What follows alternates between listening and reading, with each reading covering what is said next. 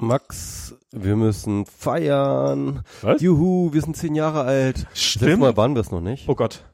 Bin ich dann jetzt, gelte ich dann, darf ich das Pilz haben? Macht ja aus, aus. Achso, ich, ja, ist mir ist egal. Also, was ist das jetzt hier? Das ist das Helle. Wir können auch gerne nach der halben Das Zeit sind wieder diese so. komischen Craft. Ja, ja, ich habe ja mal. Max ist halt echt so der Hipster, das ist echt schlimm. Ist das, ist das Hipstertum, wenn man, äh, Aber nach, aber wie viele Folgen haben wir jetzt wieder mal Bier hier im Start? Ich weiß gar nicht mehr. Aber so muss das sein beim WMR. Da trinkt man Bier, Bier. Bier, Bier, Bier, Bier. stimmt, das ist ja hier ordentlich. Und vor allem, weil man jetzt, weil wir jetzt zehn Jahre alt sind, vier, zehn Jahre Podcasten in die Irrelevanz rein. Nein, ich Ah. glaube, wir haben Leben verändert. Wir haben, äh, wir haben Biografien umgeschrieben, Max. Wir haben eingegriffen in die Welt, Politik. Ich habe neulich mal drüber, ich, ich habe heute jetzt darüber nachgedacht, weil irgendjemand hat so ein FAZ Feuilleton-Titel, die Titelseite quasi davon irgendwie einen Screenshot gepostet, dass da irgendeine Art, genau hier Schmidtlab war irgendwie ein Artikel über, dass er irgendwie geschafft hat, bei der SPD an der Wahl teilzunehmen oder irgendwie sowas. Nein, er hat, äh, er hat äh, über die Sicherheitsprobleme beim Online-Voting der SPD. Die SPD will jetzt äh, ihren neuen Mitglieder, Ja. äh, ihr- ihren, ihren neuen Chef äh, irgendwie ermitteln und dann machen sie irgendwie so eine Umfrage. Okay. Das ist halt keine richtige Wahl, sondern eher so eine Mitgliederbefragung heißt das. Ah. Und da können halt auch Leute online mitmachen und das ähm, wirft natürlich das ganze Wahlcomputerproblem auf und Schmidtlab als ehemaliger Pirat und ehemaliger SPD-Heini ähm, hat da jetzt ordentlich auf den Putz gehauen und hat dafür jetzt auch sogar noch die FAZ freigekriegt. Tja, Die FAZ freigekriegt? also die FAZ-Seite Ach so. bekommen. Ach so. Genau, und da, da fiel mir ein, dass ich ja selber mal einen Artikel für die FAZ, also im Feuilleton, Ja. einen Artikel für die FAZ geschrieben habe. Und, zwar aufgrund des Podcasts. genau, auch, aufgrund ne? eines Ja, ja. Podcasters, weil Weil, weil Schirmacher hat uns damals gehört. Genau. Und, und, und der Artikel war furchtbar, den ich geschrieben habe. Mhm. Weil das war, anstatt, anstatt halt so richtig auf die, auf den Putz zu hauen und unsere These, die ich, die ich total Banane und egal fand, die ich irgendwie in, Welche These war das? das war halt diese, dass das, ähm, was, was ist denn, also wir haben immer, was denn der Beitrag der einzelnen Person zu, also es ging um Ur Urheberrecht mal wieder Ah, ja, und stimmt, du warst, ja. du wolltest mal das Urheberrecht abschaffen, ähm, Genau. und ich, ich fand das halt nicht so geil oder fand, oder ja, und, und, und dann Ich glaube, ich glaube, Schirmacher hat sich wahnsinnig geärgert über meine Urheberrechtsposition. Ich, ich, es ist auch über, überliefert, ähm, dass er, nachdem ich diesen Artikel bei Spiegel Online geschrieben hatte, es war, war Zufall, dass er halt dann gerade Blattkritik gemacht hat beim Spiegel. Okay. Und, und er hat, glaube ich, äh, irgendwie fünf Minuten darüber abgerandet, dass sie mich diesen Artikel haben schreiben lassen. Okay, das weiß ich gar nicht mehr. Ich weiß, ich kann mich an den Artikel nicht mehr erinnern. Das, ähm, und ähm, und meine These war dann, dass äh, was also was was ist denn das Werk des Einzelnen? Ja. Und dann habe ich gesagt, na so wie im Softwareentwicklungsbereich der Diff.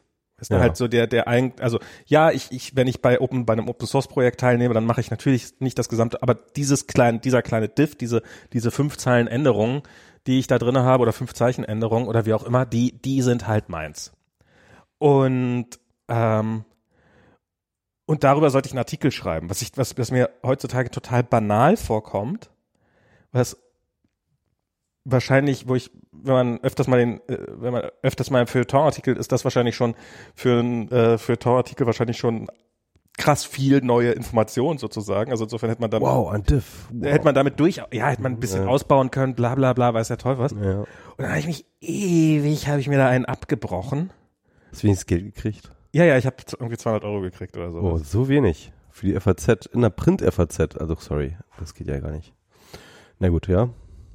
Ist das, äh, ich habe keine Ahnung, ich glaube, waren 200 Euro. Ähm, äh, äh, also ich hätte ich hätte wahrscheinlich auch ohne Geld gemacht, also einfach, ähm, damit ich eines Tages meinem Sohn zeigen kann, guck mal, und er dann nicht weiß, was das ist. Papi hat in etwas geschrieben, das früher mal total wichtig gewesen ist. Das nannte sich Tageszeitung Genau. und das war bedrucktes Papier. Drück mal, dr mach mal den Tab zu. Papa, mach mal den Tab zu. naja, keine Ahnung. ich hoffe, du hast es gut digitalisiert. Es ich, ich glaube, ich habe, ich, ich, ich weiß nicht, ob ich die, doch, die müsste ich noch irgendwo haben. Ich, also ich habe so ein, so, so ein paar Sachen, die, ich habe ja nicht viele Sachen in meinem Leben. Scannen Sie ein. Ich habe ja Scannen nicht viele Sachen. ein. Ich habe einmal habe ich einen ähm, Artikel im wo habe ich? Ich habe ein paar Artikel geschrieben so im Laufe meines Lebens für irgendwelche so paar, paar.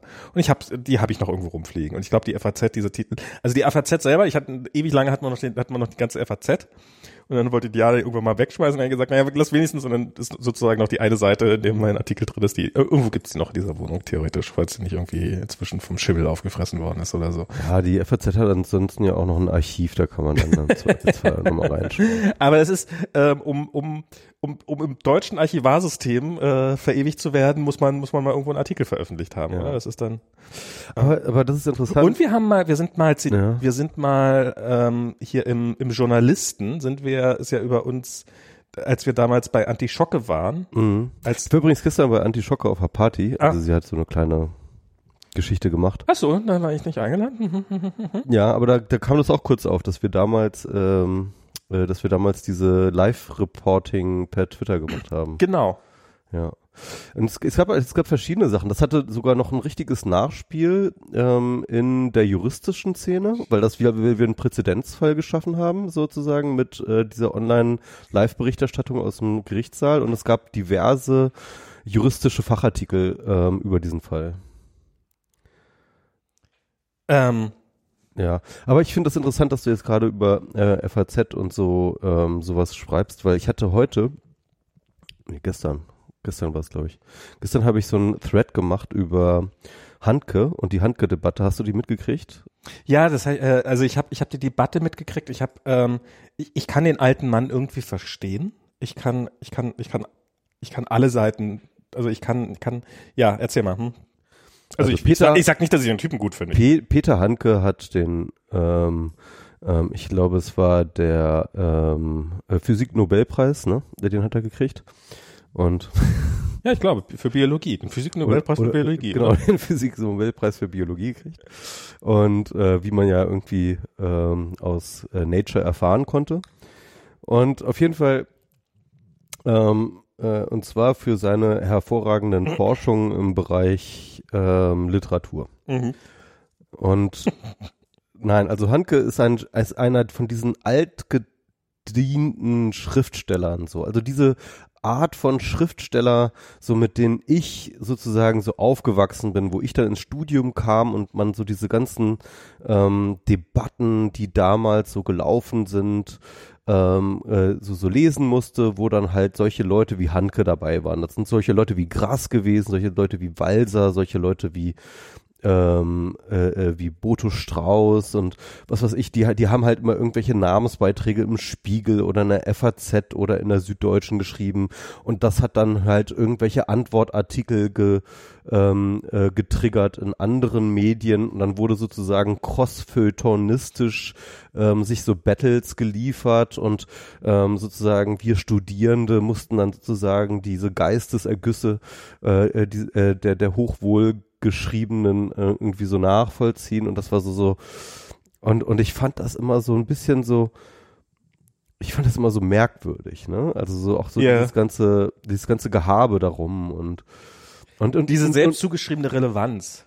Ja, genau, und, und vor, aber, aber vor allem nicht nur selbstzugeschriebenen, sondern auch durch dieses Feuilleton-System, ja, ja. muss man ja sagen, sozusagen durch diese Feuilleton-Plattform, die eben über verschiedene Feuilletons eben lief und die verschiedenen Redakteure, die das dann halt angestachelt haben und dann auch inszeniert haben. Schirmacher war übrigens ein gutes Beispiel, der hat solche Feuilleton-Debatten geliebt und hat die mit initiiert, so dann hat dann irgendwie äh, Reich Ranitzky, der dann ja irgendwie so eher Teil der FAZ war, dann halt irgendwie halt auch immer sich noch mit reingeschmissen in äh, in behalf of äh, Schirmacher und so weiter. Also das war so, so, so, so, das war auch genau dieses Feld, in dem er so seine hochtrabenden Debatten dann irgendwie ja, organisiert ja. hat.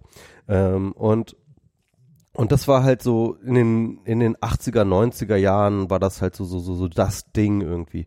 Und irgendwie bei dieser ganzen Hanke-Debatte, ne? Also jetzt kam jetzt gerade wieder letztens jetzt jetzt ein neuer FAZ-Artikel über diese Debatte heraus, wo dann halt wirklich sehr sehr verschnupft und fast beleidigt da über diese Twitter Trolle da geschrieben wurden, was die denen einfallen würde, hier so einfach irgendwie diesen großen Schriftsteller Hanke, ja, irgendwie. Und, und ich, da ist mir irgendwie klar geworden, das geht hier gar nicht um Hanke. Ja, also es geht nicht darum, ob Hanke jetzt irgendwie den Serbien, äh, den, den Kosovo-Krieg irgendwie falsch dargestellt hat oder irgendwie sich auf die Seite von Milosevic gestellt hat oder nicht oder äh, ob er jetzt ein guter Schriftsteller ist oder ein schlechter Schriftsteller ist, darum geht es überhaupt nicht. Sondern es geht wirklich darum, dass halt da halt einfach so eine äh, so ein, eine Lichtgestalt mit einem mit, mit einem Habitus ausgestattet war, der jetzt halt eben nochmal auch hochgespült wurde durch diesen Preis, der einfach extrem unzeitgemäß wirkt. Der einfach überhaupt nicht der einfach nicht mehr funktioniert im Internetzeitalter. Also die Figur Handke funktioniert, also nicht Han Handke als Person und Handke als Schriftsteller, sondern die Figur Handke, dieses, sag ich mal, hochtrabenden Intellektuellen, der sozusagen nur mit seinesgleichen auf dieser Feuilleton-Plattform miteinander sich bettelt, das funktioniert einfach nicht mehr. Aber das finde ich sowieso irre, wie viele, wie, wie, wie viele von diesen Grand, alten Granden so überhaupt oder so, so sind ja nicht mal sind ja nicht mal nur die.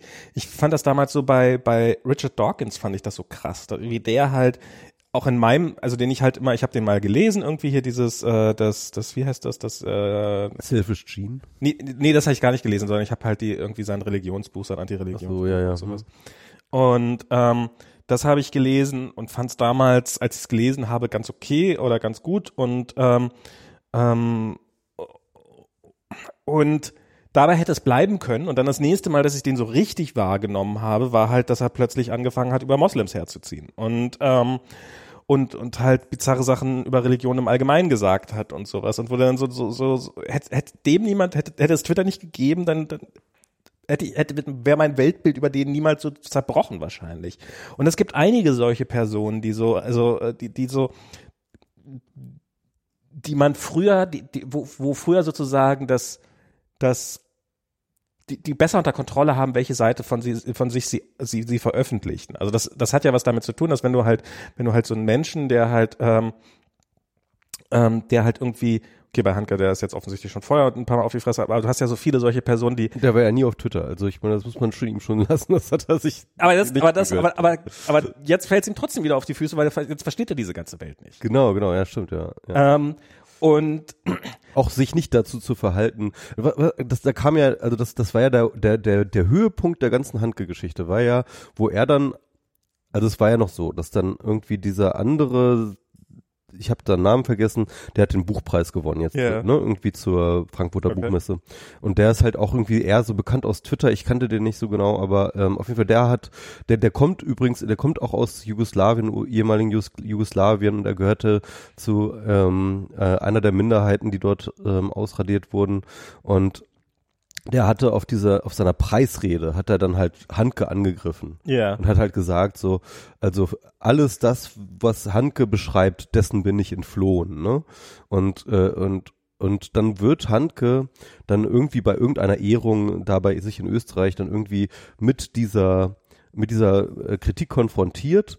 Ja, und dann und dann hat man Handgehalt so voll den Meltdown, so ja, was fällt Ihnen ein, hier mir yeah, diese Frage zu stellen? Und dann so und dann und dann kommt halt das Geilste so, ich komme von Homer, ich komme von Tolstoi, ich komme von Cervantes, also ja, also ja jemand, der mit der Welt nicht mehr klarkommt. Ja genau. Und und und und und und das das das bringt im Endeffekt diesen Schriftsteller-Typus von damals halt so unglaublich auf den Punkt ähm, und, und vor allem seine unglaublich narzisstische Unannahbarkeit, die, die, die, die halt nur noch lächerlich wirkt heutzutage. Also einfach ja, nur noch lächerlich. Ich meine, das sind, das sind Leute aus einer Generation, die es noch als, ein, als gefährlichen Einschnitt in ihre Freiheit aufgefasst haben, wenn sie im, beim, bei, in einer Talkshow nicht rauchen durften. Ja. Und, und also so, so, das ist ja jetzt, ähm, und ja, das war eine andere Welt. Also so dieses, das, das, dieses, wie viel man denen auch verziehen hat und wie viel, wie viel die sich erlauben konnten, ja, ja, ohne, ohne, ohne, äh, ohne, dass es irgendwelche Konsequenzen hatte und so. Das ist, ja, das ist, die, die Welt hat sich da irgendwie geändert, das stimmt schon. Ja, und, und ich meine, wir haben das große Institutionssterben und die sind ganz weit vorne. Ich meine, das ist ja, ist ja logisch eigentlich. Ja, es gibt ja diese Institution des Intellektuellen, ne? also so des öffentlich kritisch denkenden, oft Schriftstellers äh, und äh, ja, und das ist, und dann kann man halt eben drüber diskutieren, ob jetzt nur eine bestimmte Form des Intellektuellen sozusagen am Ende ist oder ob der Intellektuelle an sich am Ende ist oder ob sozusagen, ob es jetzt eine neue Form davon gibt. Also Beispiel, man könnte ja zum Beispiel auch sagen, so Sascha Lobo, das ist jetzt ein ja. öffentlicher Intellektueller. Ne? Genau. So. Meine, das sind ja immer zwei Sachen. Du musst auf der einen Seite musst du schlau sein und von was Ahnung haben, mhm. aber auf der anderen Seite musst du dich auch präsentieren können. Und kritisch und vor allem kritisch intellektuell in den Diskurs, in den politischen Diskurs eingreifen. Das ist halt eine ja, der wichtigsten okay, genau, Definitionen. Genau, genau. Und da muss man halt da sein, wo der Diskurs stattfindet. Ja. Und wenn man da ist, dann, dann wird man da auch in Zukunft noch stattfinden. Und wenn man das halt nicht mehr auf die Reihe kriegt, dann wird ja. man halt nicht mehr stattfinden. Stimmt, ich glaube auch, dass halt auch zum Beispiel die, ähm, sag ich mal, be der Bedeutungsverlust der Literatur, der nicht erst mit dem Internet kam, sondern halt auch mit, äh, sag ich mal, Fernsehen, Radio, genau. ähm, äh, Computerspielen, also allen möglichen Medien, die halt sozusagen der Literatur mittlerweile so ein bisschen das Wasser abgegraben haben. Ähm, also mit diesem Bedeutungsverlust geht natürlich auch ein Bedeutungsverlust der ähm, äh, der, der Schriftsteller einher. Das habe ich mich nämlich gerade auch gefragt, mhm. wann so dass der Feuilleton, der ist ja auch nicht von Anfang an so da gewesen, sondern vorher sind ja wahrscheinlich diese Grabenkämpfe in irgendwelchen Büchern ausgetrieben, ausges, äh, ausgetragen worden und dass das dann quasi erstmal auf die Zeitung übertragen worden ist und dass das in so einem relativ schnellen Medium, die das damals wahrscheinlich von den Leuten auch für furchtbar schnelllebig gehalten wurde, wie der Zeitung äh, äh, übertragen worden ist, war damals wahrscheinlich eine ähnliche Entwicklung. Das bloß halt die, vielleicht war sie für die Leute leichter adaptierbar, weil sie halt das, das Medium irgendwie noch relativ ähnlich war, aber auf der anderen Seite war es auch verschieden. Ich habe keine Ahnung, aber ähm, Ja, ich sag mal so, der, der, der, der ähm, Rand, ja, ähm, der äh, predated auf jeden Fall die Tageszeitung, wenn du dir überlegst, ähm, im Endeffekt ist Luther ja dadurch groß geworden, dass er halt seine Pamphlete ähm, äh, da sozusagen immer hat drucken lassen mit dieser neuen Technologie äh, der, der, der, der, der, der Gutenberg-Presse. Ja, damit, seitdem geht's bergab. Ja, ich meine, ohne Scheiß, aber, aber, aber, aber, aber Luther war halt wirklich ein Blogger, ja. Also, mal ohne Scheiß, der hat halt, der hat, und, und vor allem war das so ein Randblogger, der hat halt, also, also er hat natürlich irgendwie auch profunde Dinge gemacht, wie die Bibel übersetzt und, und, und, und, und Schriften äh, äh, verfasst, die halt eine neue Religion gegründet hat. Aber hauptsächlich hat er wirklich gerantet. Und er konnte richtig gut ranten. Ne? Und diese Bibelübersetzung, das war doch auch ein reines Triggern, Triggern of Cats. Äh, Katholik, Cat, Cat. Catholic. Ja, und hätte, hätte der sich nicht seinen Twitter-Account zugelegt, und, und, und der Witz dann war, hätten wir, wüssten wir bis heute nicht, und, dass und er war halt, war. Er war halt der erste Star-Autor und, und, und das, es war halt so, dass halt äh, die ganzen ähm, Druckerpressen halt, äh, also damals hatten die ein ganz anderes Geschäftsmodell. Also die Druckerpressen haben im Endeffekt sozusagen immer ihre äh, so Sachen verkauft, aber ohne, es gab ja kein Urheberrecht oder so, ja. sondern äh, die haben einfach Zeiten. gedruckt, was sie gekriegt haben. Schlimme so, ne? Zeiten. Die haben einfach gedruckt, was ja. sie gekriegt haben und äh, natürlich die Autoren hatten halt äh, sozusagen Eigeninteresse daran, irgendwie publiziert zu werden. Und, und, und äh, Luther war halt einfach sozusagen, das war der Kassenschlager, ja. Der hat halt irgendwie ein Pamphlet nach dem anderen rausgeballert und jeder Drucker hat sich halt einfach die Finger danach geleckt, die neuesten äh, Luther-Texte rauszuballern, so, ja. Naja, aber, äh, aber wie viele äh, Fake-Luther es wohl gab. Stimmt, ja. Also, ja, ja. Ja. Also Pamphlete hieß es damals. Aber auf jeden Fall, ähm, aber ich wollte eigentlich was, was anderes. Also genau, ja, die, die, die, die, die, die Feuilleton-Debatte und, äh, und, und, und der Intellektuelle. Der Intellektuelle entsteht ja in der Dreifuß-Affäre. Also es gab ja diesen, ähm, äh, diesen, ähm, diesen äh, Lieutenant, äh, Leutnant in der französischen Armee, ähm, Dreifuß, ein äh, mit jüdischer äh, Herkunft im 19. Jahrhundert, der, ähm, ich glaube, ja, 19. Jahrhundert, ähm, der ähm, angeklagt worden ist, ein Spion der deutschen Armee gewesen zu sein. Okay. Und das Ganze war aber komplett äh, Bullshit. Also das haben die halt ihm einfach angelastet äh, aus irgendwelchen innenpolitischen Intrigengründen. Die brauchten irgendwie ein schwarzes Schaf für ähm, irgendwelche Dinge, die geleakt sind an die äh, an die preußische Armee und äh, äh an, an, an die preußische Regierung. Und dann haben sie halt einfach diesen Dreifuß, haben sie dann einfach sozusagen der Jude, der war es halt so. Ja, mhm. der ist halt, äh, den können wir eh nicht trauen, so als Kampagne.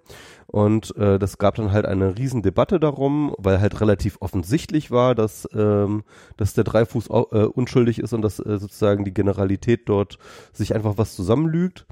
Und ähm, ja, und dann gab es eben diesen ähm, Schriftsteller Emile Solar, der äh, diesen äh, der sich dann halt öffentlich für Dreifuß eingesetzt hat und der halt öffentlich ähm, äh, sozusagen in Zeitungen sozusagen publiziert hat äh, als Namensbeitrag. Und das gab dann immer so dieses dreifache J'accuse, ich klage an, ich klage an, ich klage an die Generalität, Ah, ja. ich klage an die so und so, ich klage an die so und so. Und äh, äh, dieser Solar gilt so so ein bisschen so als der Urintellektuelle, ja, also der der kritische Schriftsteller, der halt aufsteht steht für den gerechten äh, für die gerechte Sache und halt seine Publizität und seine seine seine Bekanntheit und sein Intellekt und sein Schreiben können für eine politische Sache einsetzt in der Öffentlichkeit. Und sozusagen mit der Waffe der Öffentlichkeit sozusagen gegen gegen die Machtmächtigen sozusagen ähm, anschreibt. Und genau also das ist so ein bisschen so die typische äh, äh, Definition des Intellektuellen so. Genau Und wird der intellektuell jetzt untergehen? Mit Twitter und Facebook? Ja, mh. nee, also ich, ich glaube, ich glaube auch nicht, dass er das, also ich glaube, die, die Rolle Es hat sich der neue verändert. Intellektuelle. Ich glaube, die Rolle hat sich verändert. Also was halt, also der, der, der, Selbst, der Intellektuelle ist in Zeiten der, der, der, der Feuilletons halt so selbstgenügsam geworden, ne? Also so, so, so, so, ähm, man hat halt nur noch auf diesem eigenen Level da gespielt und klar, die Debatten waren kontrovers, aber irgendwie hat man sich ja auch nichts getan, weil man war irgendwie ja schon irgendwie im gleichen Boot und und und ich glaube mittlerweile ist es so, du kannst halt ähm, du kannst dir das nicht mehr erlauben. Also wenn du dir anschaust, was so Gras und wa- wa- was dort in diesen Feuilleton-Debatten erzählt wurde, war halt teilweise totaler Bullshit. Ja, also denk dir zum Beispiel äh, oder äh, nimm dir zum Beispiel einfach mal diesen Boxgesang-Text von ähm, äh, von dem ähm, Boto Strauß vor. Oder oder nimm nimm diese wie wie wie ist es die die Geschichtsdebatte die Historikerstreit der Historikerstreit oder sowas ja. Ja. irgendwie. Und ähm, also das sind teilweise so Sachen die würde man heutzutage halt mit einem Wikipedia-Recherche halt widerlegen so ja. Und ähm, und, und, und es war halt einfach Bullshit, aber weil es halt irgendwie diese Geistesgrößen waren, weil es halt die Feuilleton war und die, das Feuilleton irgendwie die, die, das Interesse daran hatte, ähm, äh, so eine Debatte halt irgendwie zu führen, weil halt das ist ja auch gut fürs Geschäft, ja, Mhm. ähm, ähm, wurde das sowas dann halt einfach unwidersprochen einfach gefahren. Also oder beziehungsweise nur nur auf so rituelle Weise wi- widersprochen. Und und heutzutage könntest du dir so ein Bullshit nicht erlauben, so äh, Könnte man nicht oder kann man nicht genau den gleichen Bullshit sich auch erlauben und äh, Man, man, kann, also man kann sich ja viel Bullshit erlauben, das sieht man ja an Trump und so, ne? Ja. aber man kann sich Bullshit nur erlauben, wenn man halt so eine Base hat, ja, also wenn man so einen Tribe hat, der sowieso, dem kriegt man, nicht sowieso den, kriegt man nicht den. Tribe dadurch, dass man Bullshit erzählt? Ja klar, das ist natürlich auch ein self-fulfilling prophecy, so, ja, aber ich meine, ganz ehrlich, also wenn ich irgendwas schreibe, ist völlig egal, was ich schreibe auf Twitter, ja, ich kriege immer Widerspruch, so, Okay. ähm, und teilweise äh, äh, auch wirklich berechtigt, ne, und, Ja, klar. Äh, und, und, und dann merke ich, okay, und, und das diszipliniert mich. Ich gebe mir da auch immer viel Mühe. Und da- das, das diszipliniert mich auch in gewisser Hinsicht, dass ich halt, ich bin, ich bin vielleicht immer noch nicht so vorsichtig, wie ich sein sollte, aber ich bin vorsichtiger, als ich wäre, wenn ich nicht wüsste, dass wenn ich irgendwie einen Scheiß schreibe, sofort Widerspruch bekomme, so, ja. Und das haben die halt nie gelernt, so. Also man muss halt so eine gewisse Demut irgendwie, glaube ich, heutzutage haben. Das stimmt. Das ist, ist halt, also ich meine, das kann natürlich auch, das kann natürlich auch Hölle gefährlich sein, dass du halt einfach niedergebrüllt wirst an Stellen, also dass das auch absolut berechtigte Interessen, also es hat ja nicht zwang, also dass du, dass du Widerspruch kriegst, hat ja nichts damit zu tun, ob du richtig oder falsch handelst, sondern das kannst du wirst ja auch durchaus kriegst der Widerspruch, wenn du absolut das Richtige sagst. ja, manchmal bleibe ich auch dabei, was ich schreibe. Ja, ja, klar. Aber, aber jetzt, also ich meine jetzt irgendwelche anderen Leute, äh, also so irgendwie gerade mit, mit, mit Rassismus und mit Frauenfeindlichkeit, also wenn du Frau bist, dann wirst du ja wahrscheinlich dafür angegriffen, also bist du schon mal pauschal dafür angegriffen, dass du eine Frau fragst, äh, Irgendwas sagst, ja. dass du was sagst. Und ähm, insofern ist das natürlich jetzt auch, aber es ist, aber das, das, das stimmt schon. Das ist so dieses ähm, gleichzeitig die Welt bestimmen, aber trotzdem irgendwie von ihr losgelöst zu sein, zumindest gefühlt. Das, das ist so ein bisschen, also so dieses zurückgelegt, äh, dieses, dass man dieses zurückgezogene Leben, was, was ja doch viele von diesen Intellektuellen haben, aber gleichzeitig immer wieder was in die Welt hinaus trompeten, aber bitteschön nicht hören müssen, wie, was, was dabei, was dabei äh, rausgekommen ist. Das ist natürlich was, was heutzutage wesentlich schwerer ist. Ja. Und wie, und wenn, und das siehst du dann ja auch, wie beleidigt die dann sind, wenn sie halt Widerspruch bekommen, ne? weil das ist das überhaupt nicht gewöhnt sind, so. Und ja viel, ein, ein Großteil dieser ganzen Debatte, oh, man darf ja nichts mehr sagen, ist ja genau deswegen, weil sie halt, ähm, weil sie halt einfach mit, nicht, nicht damit umgehen können, dass sie halt Widerspruch bekommen. Ja. So, ähm, und und äh, das ist das ist das Interessante daran. Also Das ist natürlich eine spannende Frage, ob sich, also ich bin, ob man einfach mehr sieht, wie die, dass die Gesellschaft, also zum einen ist, ist die Gesellschaft, glaube ich, tatsächlich offener geworden und dass man halt, also offener in dem Sinne, dass, dass, dass so diese ähm, ganzen Klischees und dieses, dieses äh, alte weißer Mann, in Anführungsstrichen, dass das halt nicht mehr so weit trägt, wie es mal getragen hat. Und dass ähm, aber andererseits vielleicht auch, dass der, dass dieser, dass dieser Widerspruch einfach auch ankommt, dass halt nicht mehr irgendwo, dass halt nicht von irgendwelchen alten Leuten, die auf Ritalin-Papier an die FAZ ihre bösen, wütenden Briefe schreiben, sondern dass das halt, ähm, dass das der doch schon relativ geballt ist und jedermann zur Verfügung steht. Ja klar, also mehr Leute haben eine Stimme und mehr Leute äußern sich und äh, das ist natürlich eine riesen Kakophonie und das macht es definitiv sehr, sehr viel einfach, sehr, sehr viel schwieriger, ähm, so deinen Case zu machen. Du kannst nicht mehr die große Megatheorie aufstellen, die, hinter die sich alle vereinen oder sowas, ja, sondern du musst halt, äh, du, du kriegst halt auf jeden Fall immer Feuer und das musst du entweder aushalten können oder du musst halt beides, du musst aushalten können, du musst äh, äh, die, die, die Dinge, die Kritik prüfen, du musst sozusagen äh, äh, also Aber das ist, ich glaube, ich glaube, aber auf der anderen Seite ist das ist glaube schon ich, schwieriger geworden, glaube Na, ich glaube, die Belohnung ist aber auch deutlich größer. Also die, ich meine, so, so ein Feuilleton, wie viele Leute haben den realistisch gelesen? Also es waren sicherlich einige, aber es waren jetzt auch nicht so, so irre viele. Also ich glaube, dass wenn, wenn du einen halbwegs erfolgreichen Twitter-Account hast, ähm, dann hast du durchaus eine vergleichbare Reichweite, wie du früher mit so einem FAZ-Feuilleton Ja, aber das kannst du ja nicht vergleichen. Also ich finde, äh, so, so Reichweiten sind jetzt nicht so wahnsinnig aussagekräftig. Wenn jetzt zum Beispiel, also wenn, ich glaube, dir geht es ja nicht um Reichweite so nominell, sondern es geht ja eher darum, wie viel Einfluss hast du irgendwie und, und ich glaube tatsächlich,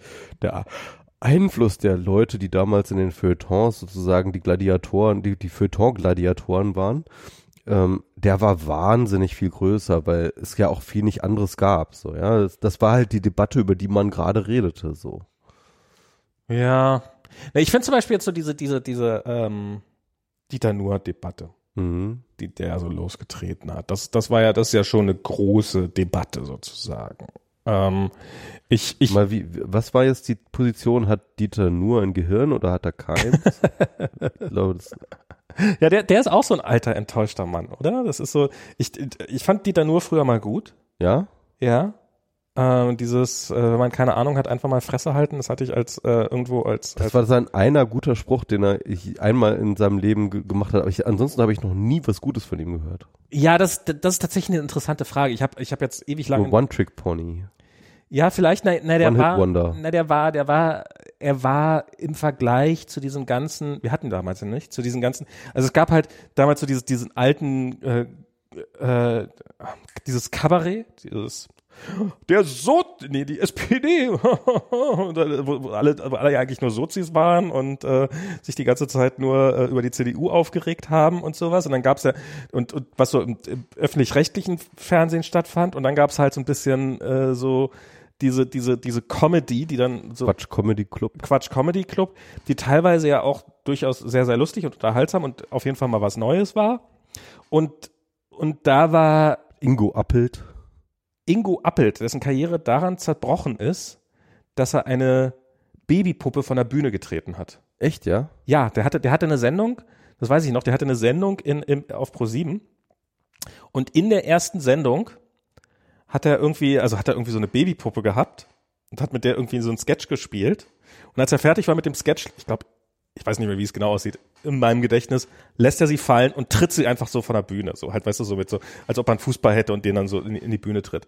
Und vielleicht ist, kam die Sendung auch sonst nicht so gut an und dass er das den Grund braucht, aber das war an, also das war der, der Aus, der Haben sie nach Aufhänger. der ersten Sendung abgesetzt? Das war der Aufhänger, weswegen sie ihn direkt wieder abgesetzt haben. Wow. Okay. Und wie oft der sich wohl in seinem Leben schon gewünscht hat, diese, diese, weil, weil der jetzt gerade wieder aufpumpt, also so langsam wird er wieder resozialisiert. Okay. Ähm, und es hat, ich weiß nicht, das hat Und das 15 immer, Jahre so, mit, gedauert immer, so, mit, immer mit so Babypuppe in der, immer, immer, äh, in der Hand und streichelt sie. Der wird sich nie wieder in die. Gegend, der wird bei jeder Babypuppe, die er sieht, ah!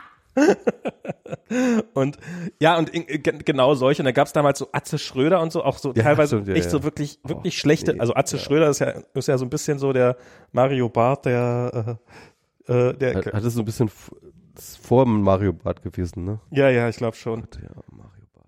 Und und da war und da war äh, fand ich damals da war äh, hier Dieter Nur einer der in aber Ja, er war nie, er, er, wirkt zumindest auf den ersten Blick nicht ganz so peinlich wie Mario Bart, das muss man schon lassen. Genau. Also das ist aber auch nicht so schwer. ja also wie gesagt aber, aber auch diese ganzen anderen Leute, so, so, äh, äh, diese Volker Piskas und so und äh, diese Ja, ganzen anderen, ah, die, die sind, ich finde die alle ganz grauenhaft, ehrlich gesagt. Ich, ich, ja ja deutscher Humor ist echt anstrengend. also ich, ich habe ja, ich habe ja eine nicht deutsche Freundin, ne, und das ist echt schwierig. ähm, ich versuche ihr das immer so ein bisschen, ähm, ich versuche ihr, also sie fragt immer nach, nach deutschem Humor. okay Ich habe ihr jetzt so ein bisschen Loriot. auf- einfach so tun als ob es gibt's nicht gibt's nicht ich habe ihr so ein bisschen Loriot auf YouTube gezeigt, das fand sie ganz lustig und ähm, ja, aber jetzt weiß ich es auch nicht mehr weiter, ehrlich gesagt. da oben da steht ja da steht ja ein Plattencover von äh, Howard Carpendale Oh, Liebe ist ein äh, scharfes Schwert ja. Äh, und die Geschichte dahinter ist, die hat eine Freundin hat äh, die Diana geschenkt, weil Diana liebt ein ist gar ist gar kein Sketch, aber fällt mir gerade ein wegen Loyot. Es gibt so ein ähm, müsst ihr mal nach Liebe sucht äh, Liebe ist ein schweres Schaf äh, suchen und es Okay. gibt nämlich es Du kennst doch dieses, wo, wo hier mit dem, mit dem Radio, mit dem, mit der Wuppertal, also von Loyot, dieses mit dem Lottogewinn. So dieses Radiointerview mit dem Lottogewinner, der Ich weiß es nicht mehr, aber ja. ähm, ist halt so einer, der, der, der, der im Radio interviewt wird, weil er eine Million im Lotto gewonnen hat und äh, bei der Probe, also vorher, bevor die Aufnahme läuft, probieren sie es einmal komplett durch und da kriegt er alles problemlos hin und dann läuft die Aufnahme und dann äh, faselt er sich immer bla bla bla bla bla. So ähm, guter deutscher Loyot-Humor. Und dieses Liebe ist ein schweres Schaf ist das in live und in echt. Halt so eine Frau, die sich halt irgendwie von, ich wünsche mir von Roger Whittaker, wünsche ich mir, Liebe ist ein, äh, ein scharfes Schwert und, und dabei sich dann halt und, und sich dann halt ungefähr 48.000 Mal verhaspelt und jedes Mal schlimmer und jedes Mal schlimmer und so. Und es ist halt, ähm, ist halt irgendwie für ein NDR, oder es ich weiß nicht, ob es live war, auf jeden Fall, es ist, ist eine Originalaufnahme, also es ist nicht nachgestellt oder sowas, es ist nicht gespielt, sondern es ist tatsächlich eine Frau, die sich so verhaspelt hat und das ist sehr, sehr lustig. Und es ist, obwohl ich wusste, was dabei rauskommt, habe ich sehr, sehr gelacht. Äh, Ja, das ist halt auch, ich meine, das ist die einzige Art äh, des, sag ich mal, deutschen Humors, der wirklich unique ist. Und deswegen haben ja auch die Deutschen, äh, die Nicht-Deutschen das Wort äh, Schadenfreude auch, auch übernommen, weil, weil, weil es gibt einfach kein Äquivalent in anderen Sprachen dafür.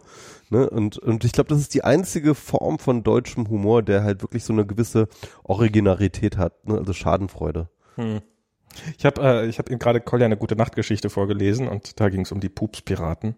Oh, ja, das hört sich auch Das ist, wichtig an. er hat sich weggepackt. Also er, am Anfang, er wollte so, irgendwann war er zwischendurch, war er hier schon am Gehen so und warum, was, was ist los? Willst du nicht mehr? So, ich habe Angst, ich will das nicht hören, mach was anderes. Und dann habe ich so gesagt, hey, komm, das wird nicht schlimm.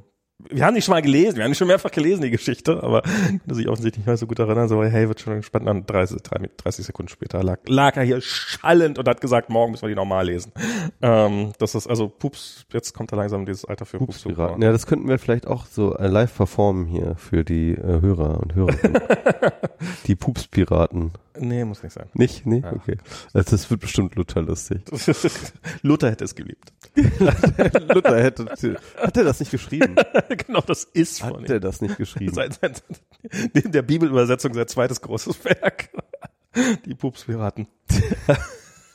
Luther und die Pupspiraten. Und äh, ja, das ist äh, äh, ja und und da fand ich Dieter nur da früher vielleicht war es auch nur mein mein bräsiger äh, 20-jährigen Humor oder weiß der Teufel was, aber damals fand ich Dieter nur ganz gut.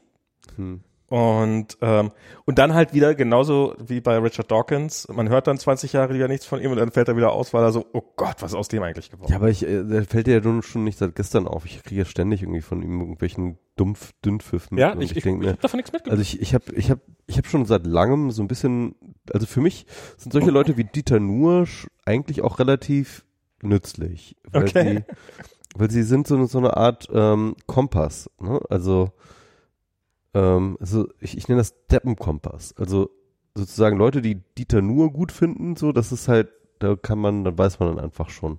Sorry, tut mir leid, Max. ja, ja. Zehn, Jahre war dann auch irgendwann mal genug, ne? äh, ja, das ist, äh, also inzwischen fällt es mir, äh, also was heißt inzwischen, ich, ich, ich habe ja nichts anderes von ihm gehört, aber, sie, aber ich finde dieses, dieses sich, dieses, dass man es lustig findet, sich vorzustellen, wie man die eigene Tochter irgendwie im Zimmer frieren lässt mit der Begründung, ja, wer gegen den Klimawandel ist, der Der muss es auch frieren. der muss jetzt auch frieren. Das ist ja, das ist ja nicht mal mehr, also ab, abgesehen dass, davon, dass es erbärmlich, also es ist schlecht und erbärmlich. Also es ist, es und und so dieses das und es ist ja auch irgendwie geklaut von dieser es, von diesem Facebook Posting, was sich alle so in die äh, was ich und nicht alle, was sich ein Haufen solcher Idioten in die in die in die, in die Stories kopiert äh, kopiert haben, weil die verteilen das ja nicht einfach weiter, sondern die copy pasten das ja und tun so, als ob sie es selber geschrieben hätten. Und das wird dann so wie so eine eigene Geschichte weitergetragen. Und ja, auch so denkst du, Leute, die, also abgesehen davon, dass die meisten von denen wahrscheinlich einfach keine Kinder haben, aber das, auch dieses, es ist immer eine Tochter. Es ist niemals ein Sohn. Das ist auch so das Ding, was ich so irgendwie so daran so, so. Die sind auch sehr viel sichtbarer, die, die Mädels bei den ganzen Dingen. Ja, das auch, aber ich glaube, das ist auch so dieses, dieses, dieses Macho-Gehabe, was da so ein bisschen durchkommt. Also es ist, ich, ich finde das auf so vielen Ebenen so eklig und schleimig. Und Verdien du, du erstmal deinen eigenen SUV, dann wirst du sehen. ja, so dieses, Ja, ja, ja. Und ich finde, ich finde das so krass. Ich meine, so auf die Straße zu gehen für eine gute Sache, weil man die Welt retten will und weil man das Gefühl hat, dass, ich glaube, das hatten wir beim letzten Mal schon, aber so dieses, wenn man der Meinung ist, dass man anderer Meinung sein kann, meinetwegen, äh, finde ich, finde ich ja, finde ich, finde ich, aber können wir ja meinetwegen drüber diskutieren. Aber dass dann quasi die, die, die, die Angst der Menschen ja das, oder den nein, Willen der nein, Menschen, das, Dinge zu verändern, darum so madig zu machen, finde ich echt hart. aber das ist doch genau, ich, ich glaube, das ist schon, das ist schon fast falsch gedacht, weil ich glaube, die Reaktion auf Fridays for Future und Greta und so weiter und so fort, die wären ja nicht halb so krass, wenn der Klimawandel eine debatable Geschichte wäre, ja, sondern ich glaube, die Reaktionen sind ja so heftig, weil, weil die Leute raffen, dass sie recht haben, weil sie eigentlich wissen, dass sie ihren Lebensstil ab, äh, ändern müssten, weil sie wissen, dass diese Du meinst, das ist ein Dringlichkeit, Kampf gegen das Unvermeintliche? ja, genau. Also weil, weil, weil das ist eigentlich ein Kampf gegen ihre eigene Ignoranz. Ja. Also, Nee, für ihre eigene für, Ignoranz. ihre eigene Ignoranz. Also genau, Ja. sie, es ist eine Verteidigung ihrer Ignoranz-Line. Und, äh, und, und weil nur mit dieser Ignoranz können sie ihren Lebensstil rechtfertigen. Äh, weil, weil, weil würden sie die Dringlichkeit des Klimawandels anerkennen, dann müssten sie mit einer kognitiven Dissonanz leben, mit einer Dissonanz, mit der ich auch leben muss. Ja? Ja, also wir, du und ich, wir müssen ja auch damit leben. Klar. Ich werde jetzt morgen ähm, nach äh, Portugal fliegen. Ich werde wieder mich in den Flieger setzen und zwar nicht das erste Mal in diesem Jahr. Und äh, das ist echt scheiße fürs Klima. Und ich muss damit leben. Ich muss Mhm. mit dieser mit mit dieser Inkonsequenz und mit diesem Widerspruch leben und diese kognitive Dissonanz aushalten. Ja. Und das ist halt echt ein scheiß Gefühl. Das ist echt ein scheiß Gefühl.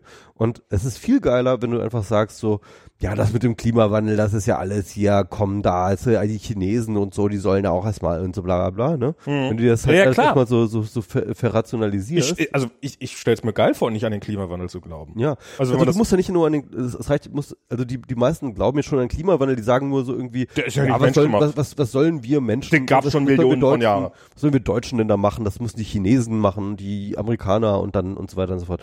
Also das ist ja häufig die ja. Einstellung so, ne? Also ähm, oder das, das, das dauert ja auch noch 100 Jahre und keine Ahnung was und es ist nicht so schlimm, wie die alle sagen und äh, also es gibt tausende von verschiedenen Verrationalisierungsstrategien, warum halt äh, sie davon jetzt überhaupt nicht gar keine Schuld Warum haben. sie, und so. sie ja eh nichts dran machen können. Warum i- sie eh nichts dran machen können. Klar.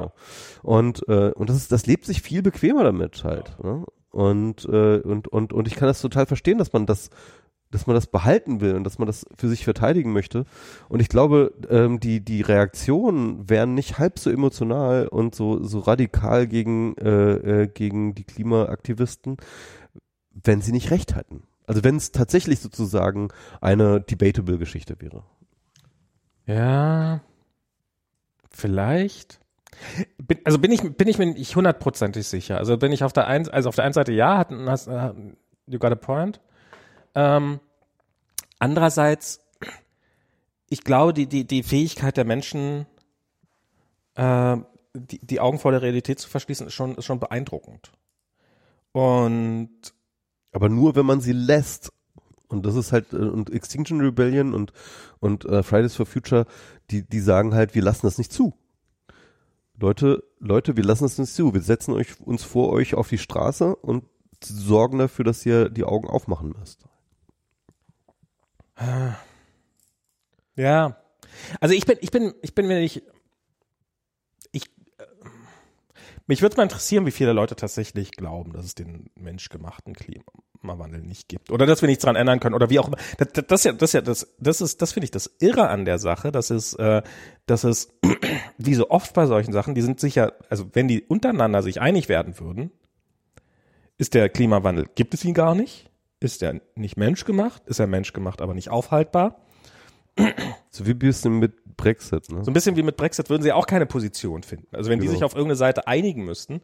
Aber sie, sie brauchen ja einfach nur zu sagen, es ist nicht das, was. Ähm, Aber ich finde das ehrlich gesagt gar nicht so gar nicht so relevant, weil ich eh glaube, dass ähm, Glaube downstream von Identität ist. Ja? Also wenn du erst die Identität konstruierst und daraus dann dein, deine Position zum Klimawandel pro, äh, äh, rauskonstruierst, dann ist eigentlich egal, welche jetzt jetzt welche Nuance du dir jetzt einnimmst. ja, ja, Ne? klar. Ja, ja, ja, stimmt. Wahrscheinlich, wahrscheinlich schon. Wahrscheinlich hat man einfach so das Gefühl, man, man ist ja, man kämpft ja noch für die, für die gleiche Sache so ein bisschen. Ja. Ich finde so diese, Und so, solange man sich einig ist auf den Feind, ja, Greta, äh, dann äh, ist ja auch egal, ob du jetzt Klimaleugner bist oder Klima nicht so schlimm finder oder oder die Chinesen sollen es doch machen oder wie auch immer. ich habe jetzt irgendwie am Wochenende hat jetzt irgendjemand auf Twitter so, ähm, keine Ahnung, wie ich darüber gestolpert bin. Ähm, ich glaube, äh, hier, wie heißt der gleich, jetzt komme ich auf seinen Namen. Hat's retweetet, ähm, der eine von den, von der Lage der Nation, ähm, Ulf, Es gibt nur Ulf und Philipp. Ulf, Ulf und jetzt komme ich auf seinen Nachnamen. Björiner, also Ulf Burmeier. Äh, Ulf, nee, Burm, Burmeier? Der Ulf, der Ulf von der Lage, der hat, Ulf von der Lage. der hat was, Ulf Lager heißt er. einfach. Ulf Lage, Ulf Lager. der hat, der hat was äh, äh, retweetet und zwar so ein Typ so, so ja, man hört ja jetzt immer wieder so von wegen, dass diese äh, Stimmenerkennung, äh, dass da äh, gibt's denn, äh, dass da was dran ist. So man auch dieses, man hört das ja immer wieder, das mit den ähm, dass die, dass die die ganze Zeit aufzeichnen, die Mikrofone und dann daraus dein Werbeprofil erstellen. Wer sagt das? Also hat halt, Ulf, hat halt, nee, hat Ulf nicht gesagt, sondern er hat es nur retweetet. Keine Ahnung, warum er das retweetet hat, aber so. Und dann haben halt, äh, habe ich mich auch zu einem äh, etwas äh, ähm, ernst gemeinten, aber doch etwas pumpig vorgetragenen äh, Tweet hinreißen lassen, also äh, Reply, aber das haben viele andere Leute auch gemacht, erstaunlicherweise, und äh, einige auch wesentlich einfühler als ich. Ähm, also bei mir war jetzt nicht schlimm, aber war jetzt auch. Siehst du, der Ulf kann nichts mehr behaupten, ohne dass da ganz viel wieder. Das hat ja gar nicht der Ulf behauptet. In Ja, oder, oder der, der, der Kumpel von dem Ulf, ja, ja, oder Ich, wer auch immer. ich weiß nicht mal, ob die sich, also wie gesagt, keine Ahnung, weil er die sich kennt.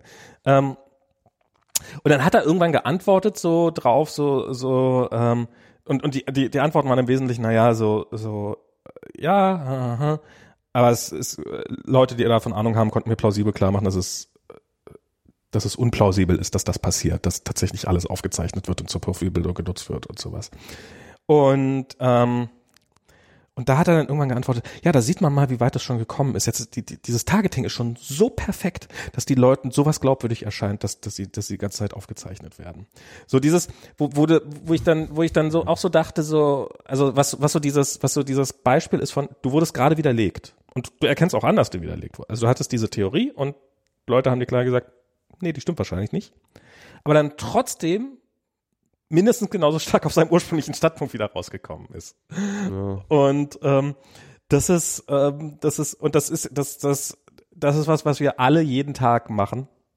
Mit allen möglichen Sachen. Und das finde ich echt, das finde ich echt interessant, wie, wie, wie sehr wir, wie, wie, wie sehr wir in der Lage sind, unseren, unseren, unseren. Ja, wir sind so defensible, ne? Also wir, also, ja. Ich frage ich frag mich auch, ich glaube auch, dass es mit dem, der, der Brexit ist ja auch gar nicht anders zu erklären, ne? Weil ich meine, ähm, es ist halt ganz offensichtlich, dass das, worüber die Leute damals abgestimmt haben, 2016, ja, also niemand von den Leuten, die für den Brexit gestimmt haben, haben auch nur im Ansatz begriffen, wofür sie dort stimmen. Also niemand ever hat auch nur im Ansatz begriffen, was da jetzt kommen, was da jetzt gekommen ist und, und, und konnte das antizipieren. Hm. Also und und und wie viel und wie viel Lügen und wie viel Bullshit und wie viel Quatsch und wie viel Schwierigkeiten und wie viel Probleme damit aneinander hergehen. Niemand hat das begriffen. Niemand, ja, ja. Okay, Niemand das, von ja, den Leuten das hat das begriffen. Und, ähm, und dass es halt immer noch irgendwie eine knappe Hälfte äh, für den Brexit ist, ja. Das kann ich mir wirklich nur noch damit erklären, dass die Leute gesagt, dass die Leute sagen so, dass sie das nicht wahrhaben wollen, dass sie damals Unrecht gehabt haben. Dass sie sozusagen, also nicht, nicht alle, klar, ich glaube, ich glaube, da gibt es auch sozusagen ganz viele Leute, die tief in sich spüren, es ist völlig egal, es ist völlig egal, was passiert. Brexit ist auf jeden Fall das wichtigste ja, Ding ich glaub, auf ich glaub, der Welt. ist mehr, als ja. man denkt.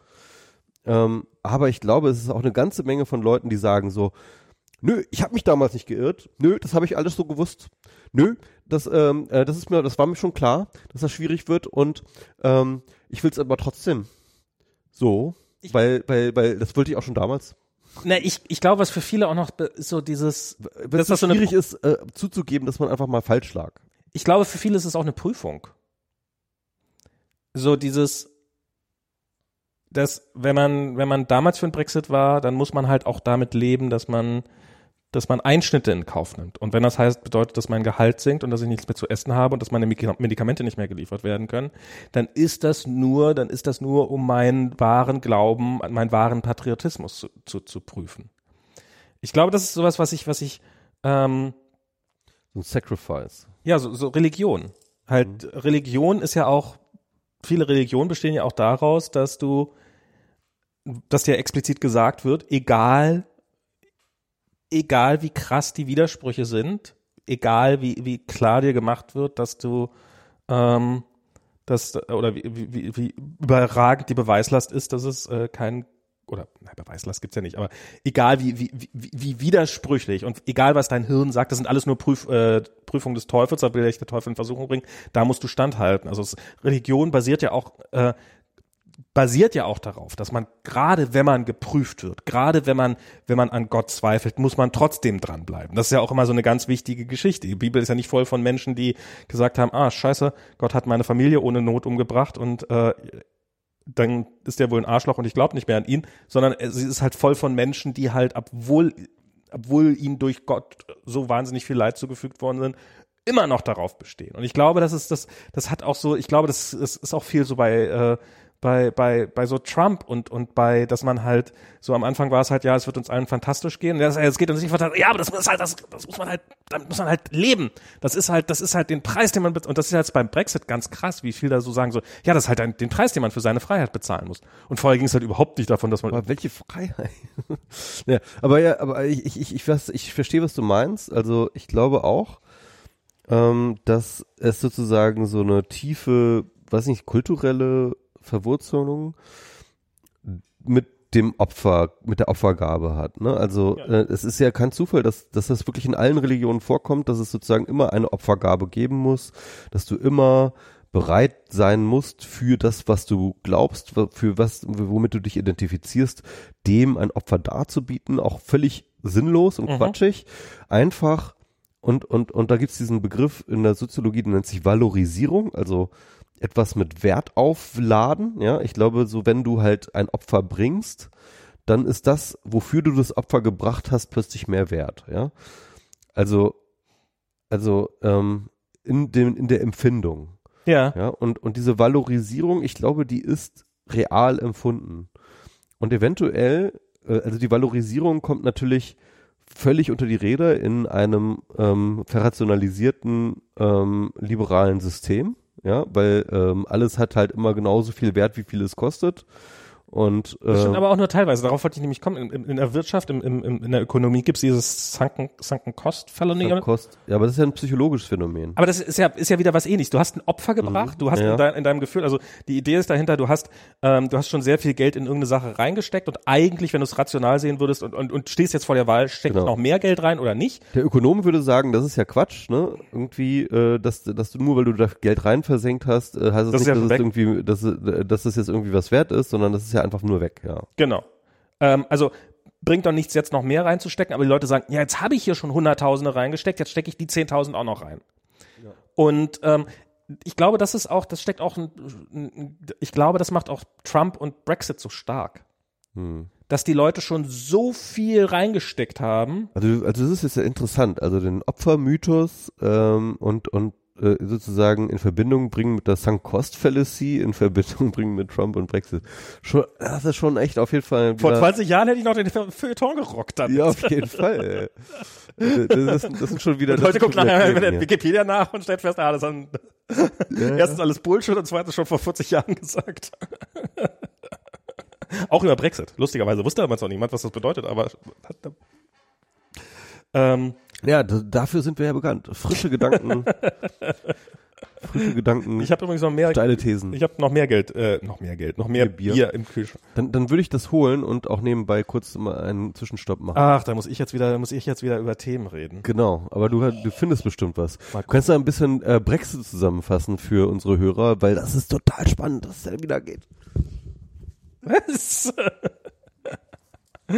oh Gott, Brexit. Ach ja. Aber es ist, ich habe da nämlich, gestern habe ich irgendwie so ein YouTube-Video darüber gesehen und da ging es darum, dass ähm, auch viele Leute so, wenn sie, dass, dass auch in unserer Arbeitswelt quasi immer noch dieses existiert und das ist, das ist ja auch erstaunlich weit verbreitet, dieses, ähm, dass man unter seinem Job gefälligst zu leiden hat. Also dass man seinen, seinen, seinen Beruf nicht zu mögen hat. Und ähm, ich, also das war, äh, habe ich wahrscheinlich auch schon 48 Milliarden Mal hier erzählt, ähm, dass damals bei Spreeblick, als wir irgendwie mit Spreeblick äh, probiert haben, Geld zu verdienen, dass da von unseren Fans, also von unseren eigenen Lesern, die uns jeden Tag gelesen haben, die darauf bestanden haben, nee, ähm, für Geld dürft ihr das nicht machen. Das ist, weil man hat, das macht euch ja Spaß. Und was euch Spaß, was man Spaß macht, damit darf man kein Geld verdienen. Und äh, das hat, das, das sind natürlich dann gerne mal irgendwie Leute, die sich, äh, man kann sie kurz Idioten nennen, man kann aber auch sagen, naja, Leute, die vielleicht sich einfach eine dumme, eine dumme Argumentation reingefahren haben, das sind finde ich alle mal Idioten.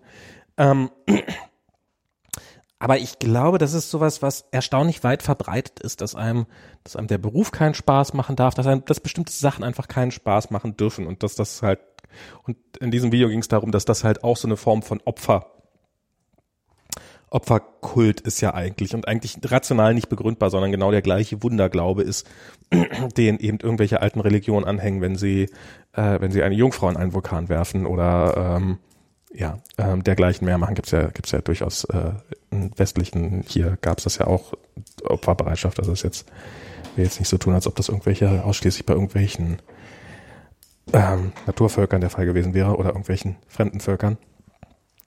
Und ähm, das, ja, ähm, das ist Worüber hast du geredet?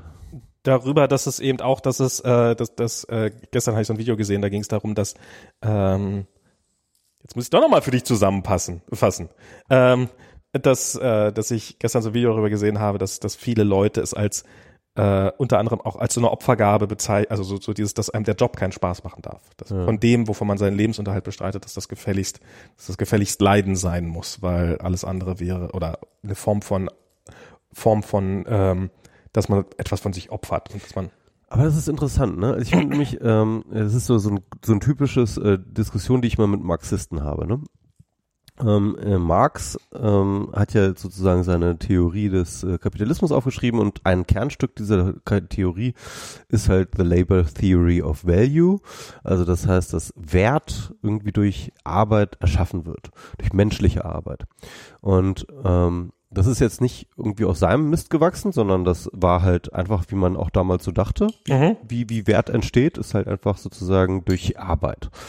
Und ich finde diese ganze Theorie halt total bullshittig. Ähm, was möchtest, welches möchtest Ich habe keine Ahnung, diesmal ist mir wurscht. Okay.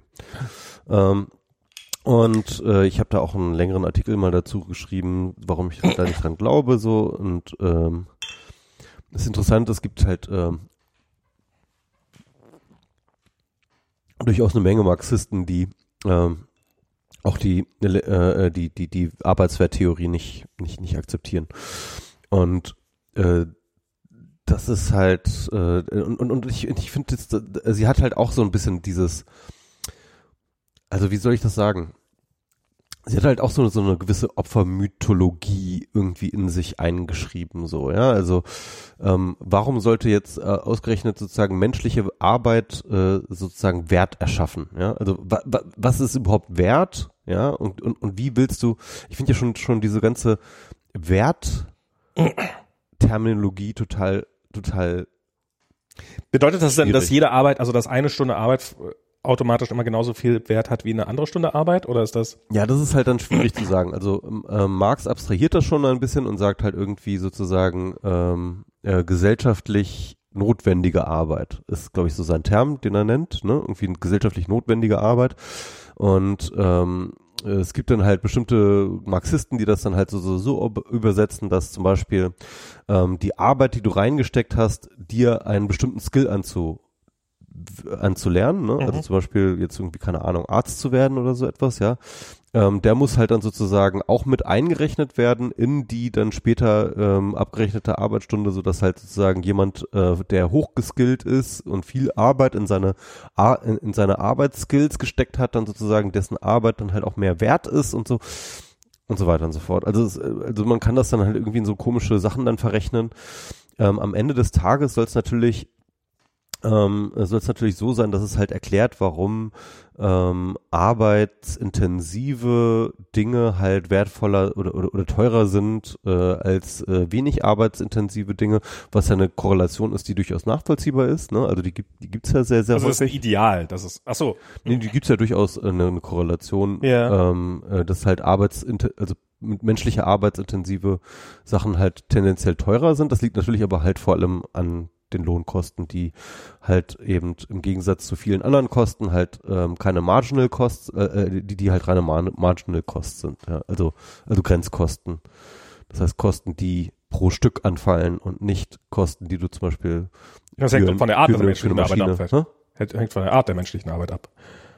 Wenn ein Künstler ein Musikstück aufnimmt und dann dieses Musikstück Milliardenmal verkaufen kann, dann hat er die Arbeit einmal investiert und ist trotzdem, dann ist Genau, deswegen ist es ja aber auch nicht besonders arbeitsintensiv, ne? Also die Distribution ist praktisch un, uh, umsonst deswegen, weil halt nie kein Mensch daran arbeitet, uh, die Distribution herzustellen. Aber trotzdem entsteht mehr Wert. Nee, das eben das, nicht für die Gesellschaft als Ganzes oder was? Das, das, das könnte man dann ja bestreiten, also dass jetzt da jetzt so wahnsinnig viel Mehrwert besteht. Also dass halt zum Beispiel ähm, du so einen Song jetzt irgendwie ähm, äh, eine Million Mal für einen Euro verkaufst, ja, mhm. statt irgendwie 100 Mal ein Euro, ähm, dass du da jetzt so, sozusagen, das wäre, das würde klar, dass das, das widerspricht jetzt sozusagen dieser Arbeitswerttheorie. Aber dann würden jetzt die Marxisten dann auch sagen, so ja, das ist ja auch nicht gerechtfertigt, ja. Also dann halt irgendwie eine Million mal ein Euro zu nehmen, sondern dann müsstest du sozusagen und, und das und da würden, das Interessante ist, da würden sozusagen klassische Ökonomen und Marxisten dann sozusagen sich einig sein. Also auch die Ökonomen würden halt sagen, ähm, äh, der Preis muss sich dann halt an den Grenzkosten orientieren und die Grenzkosten sind halt null, ne? Für die Distribution von einem MP3-Stück oder sowas. Weil äh, kostet dich nichts eigentlich, ne? Und äh, das heißt, du hast nur die initialen Kosten und äh, keine Grenzkosten. Und äh, die Marxisten würden sagen, ja, du hast halt nur einmal Arbeit reingesteckt, also es ist halt nur so und so viel wert, ja. Irgendwie. Und äh, aber es ist halt beides äh, schwierig, sag ich mal. Und ähm, es ist halt, es ist, äh, es, es es gibt auch tausend andere Beispiele, wo man zeigen kann, dass diese Arbeitswerttheorie hinten vorne nicht stimmen kann. Ja, ja. Ähm, okay. Ähm, Nee, ich finde, ich finde, ich finde so runtergebrochen finde ich es eigentlich gar nicht verkehrt. Also auf die, äh, also warum, warum nur menschliche Arbeit? Weil halt menschlich Menschen die einzigen sind, die an diesem Transaktionssystem teilnehmen. Ähm, in dem Moment, in dem halt äh, ein Schwein nimmt, kriegt kein Gehalt, also ist es quasi nur der Preis, den es kostet, das Schwein zu füttern und und äh, groß zu ziehen, wenn wenn du Fleisch verkaufst oder sowas, dann kannst du das. Und insofern macht das Sinn, dass du halt sagst, äh, nur menschliche Arbeit erzeugt Wert, weil äh, wenn ein Schwein wächst und und glücklich ist, dann ähm, dann, dann entsteht der Wert nur dadurch, dass, also nehmen wir an, das ist ein Wildschwein, dann entsteht der Wert nur dadurch, dass es ein Mensch hinkommt und das Wildschwein erschießt. Dann äh, ist das, das Wachsen des, des, äh, des, des, äh, des Schweins war quasi wertlos, weil es, aber es ist natürlich eigentlich auch auf so eine Art schon eine, so, ein- so, ein- so ein auch sehr, also durch die, durch die Faust dann wieder so, so kapitalistisch, weil er halt, ja, wenn das Schwein halt schlau genug wäre, das Geld selber zu nehmen, dann hätte das Schwein den Wert erzeugt. Aber so hat Ja, aber, aber, aber, aber die ganze, die, die, ähm, also die äh, Marx Theorie geht natürlich weiter. Also Klar. ich würde jetzt sagen, äh, ähm, der Punkt ist natürlich, dass du als Arbeitnehmer ne, Ja. oder als Arbeiter, wie man da früher sagte, ja, äh, nicht die volle Höhe deines Arbeitswertes einsteckst. Ne? Klar. Also du als Arbeitnehmer kriegst halt eben nicht die, sondern eben der Kapitalist, das heißt derjenige, der dich angestellt hat, derjenige, dem die Produktionsmittel äh, gehören. Das heißt die Fabrik, äh, das Unternehmen, sonst was. Ja? Mhm. Also der Kapitalist streicht im Endeffekt die Dividende ein, die du mit deiner Arbeit erzeugst, minus dasjenige, was er dir sozusagen als Lohn gibt. Aber das, was er dir als Lohn gibt, ist eigentlich nur gerade mal das Nötigste, dass du halt sozusagen deine Arbeitskraft reproduzieren kannst. So, das ist so ein bisschen die Mhm. Theorie. Ne? Und ähm, genau, also das heißt also, du bist eigentlich auch nicht viel besser als das Schwein äh, ähm, sozusagen in, in diesem in diesem System, okay, weil, ja, weil klar. auch weil, weil auch du wirst nur gefüttert, ja, sozusagen, damit du halt irgendwann geschlacht, geschlachtet werden kannst. Ähm, also äh, und und äh, den Mehrwert, das ist so, so nennt er das dann sozusagen, ist das ist, ist die Rendite, die der Kapitalist einstreicht. Das ist die Theorie.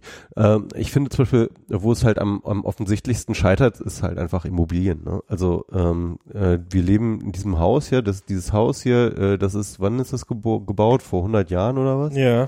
Ähm, vor 100 Jahren haben hier Leute mal ähm, sozusagen ihre Arbeitskraft reingesteckt, ja, und sie sind, äh, sie hätten sich, glaube ich, niemals träumen lassen, wie viel äh, Miete du heute dafür bezahlst, äh, dafür hier hin, hier leben zu können Juhu. nach 100 Jahren, ähm, die äh, sozusagen wahrscheinlich äh, äh, wirft dieses Haus äh, jeden Monat so viel Geld ab, wie das äh, gekostet hat, damals sozusagen ein arbeitswertes zu, äh, zu, zu bauen, ja.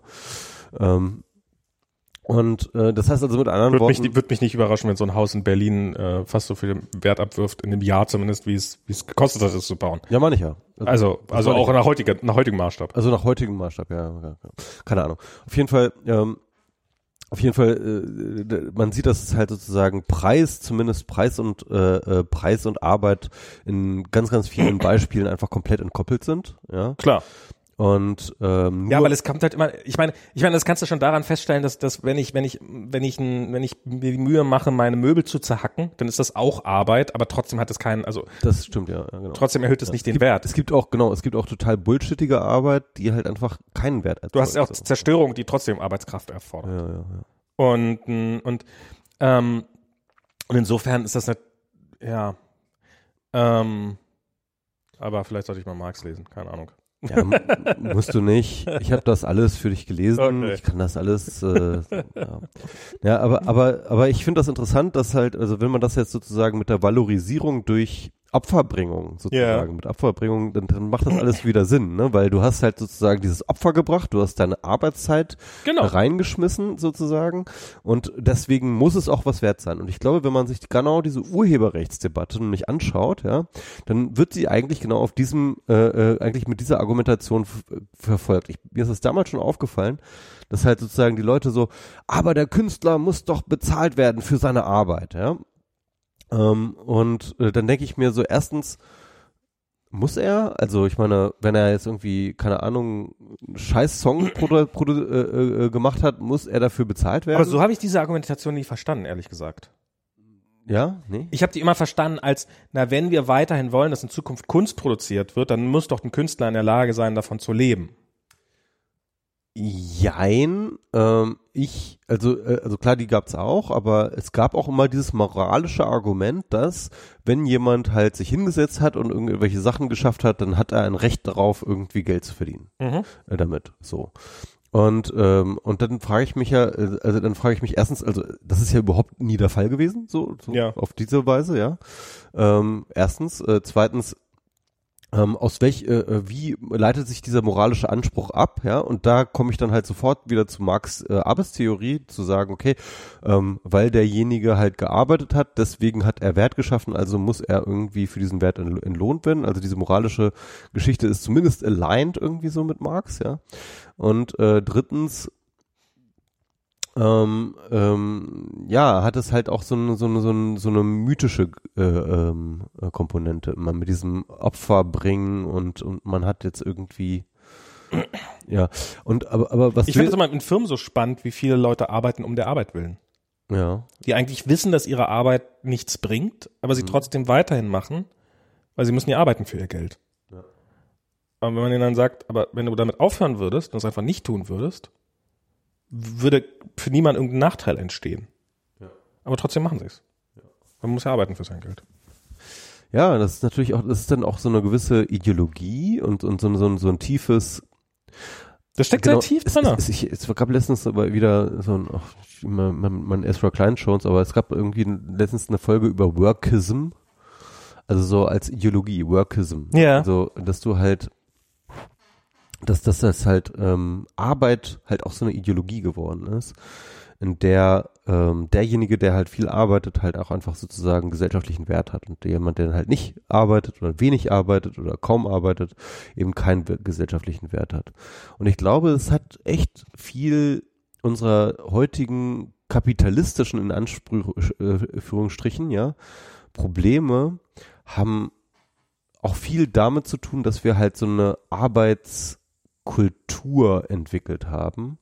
Also so, so eine, also gar keine ökonomisch materiellen Zwänge unbedingt nur, ja, die einen zum Arbeiten zwingen, sondern tatsächlich, ähm, äh, man kann fast sagen, spirituell kulturelle Aspekte, die einen zum Arbeiten zwingen. Aber es steckt auch ein Protest Protestantismus drin, oder? Ja, das ist ja diese These von Max Weber gewesen, zu sagen, äh, äh, ne, irgendwie, dass die protestantische Ethik ähm, sozusagen diese, den Kern des Kapitalismus hat. Ich finde die nicht. Ich meine, da ist da ist sicherlich was dran, aber ähm, ich, ich glaube, das, das hat noch tiefer. Ich glaube, das geht noch tiefer. Also ich habe mir nämlich, wenn du dir nämlich zum Beispiel die ganze Aufklärung anschaust, ne? Mhm. Die Aufklärung war ja in erster Linie auch davon geprägt, dass es eine Emanzipation ähm, im Endeffekt des Bürgertums war. Und zwar des Bürgertums vom Adel. Mhm. Und du hattest halt sozusagen den Adel als die Ruling Class, die halt einfach nicht gearbeitet hat. Mhm. ne? Also das Arbeiten war ja für die einfach äh, total, das, das, ist, das war ja verpönt zu arbeiten, ja. Wer arbeitet, der ist halt Pöbel, ne? Wer arbeitet hat, hat es nötig. Wahrscheinlich, würde ich mal. Genau, hat's nötig. Das sieht man ja in diesem äh, Downton Abbey, ne? Noch Ja. immer noch ganz schön. Aber auf jeden Fall, ähm, ähm, und ich glaube, dass halt die Aufklärung ähm, deswegen, und zwar nicht nur erst seit Marx, sondern halt vorher schon, ja, ähm, schon vor Marx, halt die Arbeit ähm, sozusagen als Wert ähm, schaffendes Ding in den Mittelpunkt rücken musste, um sich ähm, ideologisch und ethisch vom Adel abzusetzen, ja, um zu sagen, also äh, und und da ist dann eben zum Beispiel ähm, hast dann zum Beispiel solche Leute wie John Locke, der halt ähm, schon im 18. Jahrhundert dann halt so eine ähm, Eigentums äh, einen, einen, wie heißt es, eine Naturtheorie, einen eine Naturrechtstheorie des Eigentums entwickelt. Ja, er sagt halt, ähm, Eigentum, er, er will Eigentum als etwas Natürliches darstellen und zwar Eigentum hast du halt dann an einer, äh, zum Beispiel an einem Land oder so etwas, wenn du es bewirtschaftest. Mhm. Wenn du halt sozusagen Arbeit reinsteckst. Also ganz konkret. Und er geht halt von diesem Arbeitsbegriff aus. Du, du, du, du steckst Arbeit in ein Land ähm, und dann sozusagen hast du halt Anspruch darauf. Dann, dann, dann, dann, dann, dann eignest du es dir an. Und dann Mhm. hast du sozusagen so, einen- so einen natürlichen Eigentumsbegriff, weil du halt Arbeit reingesteckt hast.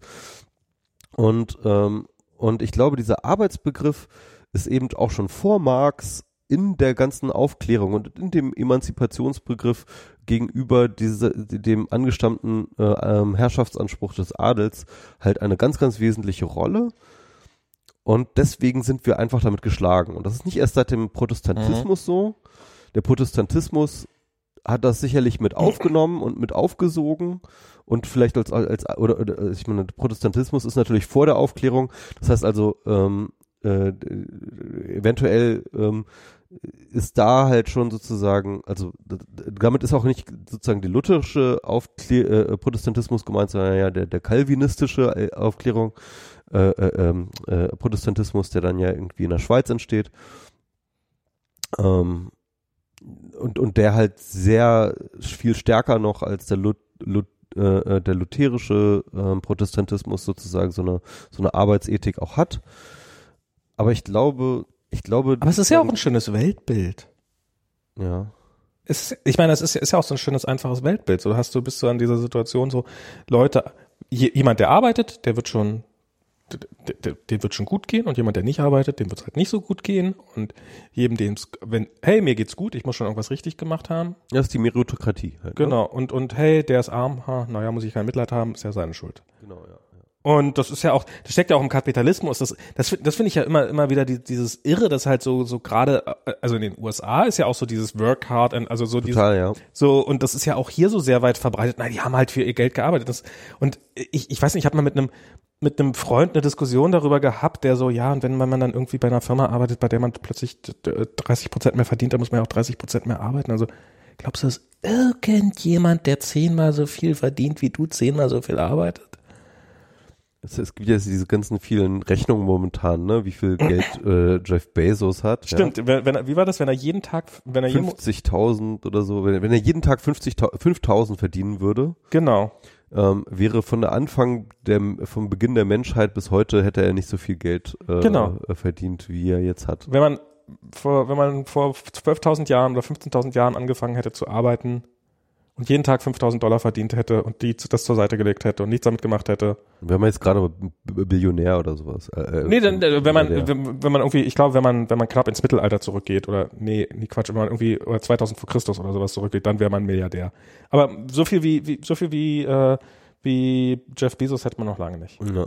Und das ist, und, ähm, ja, ja. Und das, und, und das, und die Realität, die, die Realität, die man halt jeden Tag sieht, ist halt ganz klar die, also ich, ich sag ja gar nicht, dass das Jeff Bezos nicht gearbeitet hat. Der hat in seinem Leben sehr, sehr hart gearbeitet und der hat, ähm, Und das ist der Unterschied ähm, unserer heutigen Zeit, dass die Eliten halt ähm, alle fucking viel arbeiten und ähm, da halt auch total stolz drauf sind. Ne? nicht alle. Ja, also Trump ähm, tut so, als würde er hart arbeiten, arbeitet aber keine Sekunde. ja, keine Ahnung. Aber der, der, der hat ja auch nie Geld verdient. also doch schon, ja, aber Aber er ist trotzdem Ähm, reich. Er ist trotzdem ja, reich, ja. Elite. ja, ja. Äh, Man, man weiß es immer nicht. Aber jetzt kommen ja bald die Tax-Returns raus, dann werden wir jetzt mal. Er ist reich äh, genug. Er ist reicher, als wir beide jemals in unserem Leben sein werden. Das ist, also vielleicht ist er kein Milliardär, vielleicht, Vielleicht, vielleicht hat er aber auch einfach 100 Milliarden Schulden, wir wissen es nicht, ja. Also äh, trotzdem, trotzdem wird er, wird, er seines, bis Ende seines Lebens wahrscheinlich, äh, Ja, also er hat es jedenfalls nicht geschafft, den G7-Gipfel in äh, seinem Hotel stattfinden zu Oh lassen. Gott, ja. ja, über, äh, äh, Mist, wieso hätte ich jetzt, Das ist so geil. ich, ich, ich finde, also ich ja, so dreist, das ist unglaublich. so mitten in eine, so mitten in eine Debatte hinein, ob er impeached werden sollte, weil er, weil er, übrigens, und, und, und, er, und, er, und das ist halt so wieder Trump und er kommt dann auch wieder nicht drüber hinweg, so dass er jetzt, nachdem sie es absagen müssen, dass er jetzt trotzdem immer noch wieder Tweets hinterher schiebt, wie, wie, wie toll das ja geworden wäre und dass er nur einen großen Gefallen der Welt tun wollte. Was ich, was ich halt, wahrscheinlich wird, wenn der G7 ankommt, dann wird er in der Pressekonferenz die ganze Zeit drüber lästern, wie schlecht, schlecht sein Hotelzimmer war. und wie viel besser es gewesen wäre, wenn Genau. man es doch, ja, ja, klar. Und das ist echt geil. was, was, ich, was ich ja echt krass finde bei in letzter Zeit bei ihm ist so dieses, dass er jetzt ja die, die, die, das Impeachment Inquiry stattfindet, weil er dieses Quid pro Quo, äh, also dieses quasi, äh, ähm, in Aussicht gestellt hatte. Und da hat ja hier dieser Mick, Mick, Nick, Mike, Mike Mulvaney, äh, sein Chief of Staff, hat ja irgendwie in einer Pressekonferenz so mehr oder weniger, hat, hat, nie hat, hat er so, so, ja, das machen doch alle so, das ist doch ganz normal. Und hat, hat er dann wirklich so dieses Get over it. Mhm. Und wo er dann am nächsten Tag ja irgendwie zurückrudern musste und, hm, hm, und nee, habe ich ja nie so gesagt und äh, bloß weil hier Fake News, Fake News, bloß weil es ja auf einen seiner Live übertragen worden ist, wie ich das sage. Und irgendwie dann ein paar Tage später oder noch am selben Tag hat die Trump-Kampagne angefangen, T-Shirts zu verkaufen, wo drauf steht Get Over It. Die, die, die, die verkaufen, die, die nehmen Gelder für ihren, für ihren Wahlkampf ein mit diesem Get over it. Natürlich haben wir die. Natürlich, natürlich, sind wir korrupt. Get over it. Ja, get over it. Wir sind ja. korrupt. Ja, get over it. Yesterday's News. Gib mir, bring mir was Neues. Und, und, und das ist. Ja, ja, es ist halt, es ist echt schwierig. Wie, wie willst du so jemanden, das ist, das ist, das ist echt das eigentlich Interessante. Oh Gott, ist, ist Trump noch interessant? Ich weiß es gar nicht mehr. Aber auf jeden Fall, aber auf jeden Fall, ähm, war das, das System war nicht darauf vorbereitet, jemanden komplett ohne Scham zu haben. Ne? Ähm, Der also, wird nie also, bei irgendwas ertappt, weil er immer in dem Moment, in dem er gerade dabei ist, ertappt zu werden, so tut, als ob er es selber öffentlich gemacht hätte.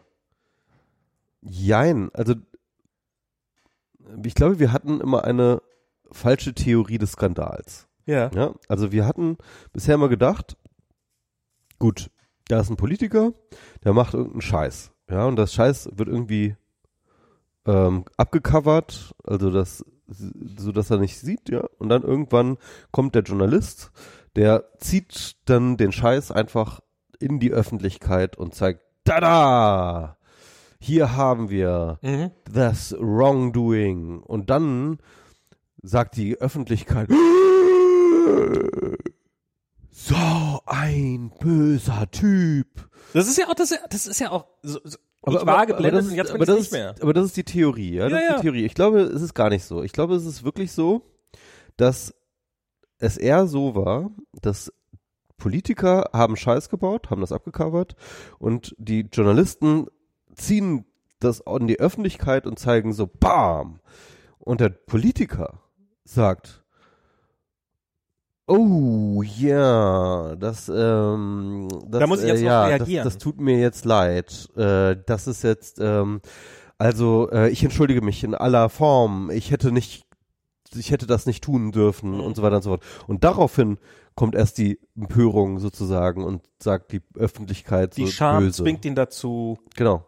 Die eigene Scham, die eigene Scham ist der eigentliche Hebel. Genau was die, was die Journalisten schaffen, ist nicht irgendwie eine Öffentlichkeit gegen die Herrscher zu machen, sondern die Herrscher dazu bringen, sich zu schämen. Und wenn du jemanden hast wie Trump, der sich nicht schämt, ja. und völlig egal, was, was über ihn rauskommt, ja, dann funktioniert das Ganze nicht mehr. Dann funktioniert das ganze System nicht mehr. Ja. Da ist, da ist erstaunlich viel dran. Und darum ist es halt dieses, dieses, den Skandalen, die Skandale vorwegnehmen dann hat man erstmal schon mal die Munition genommen.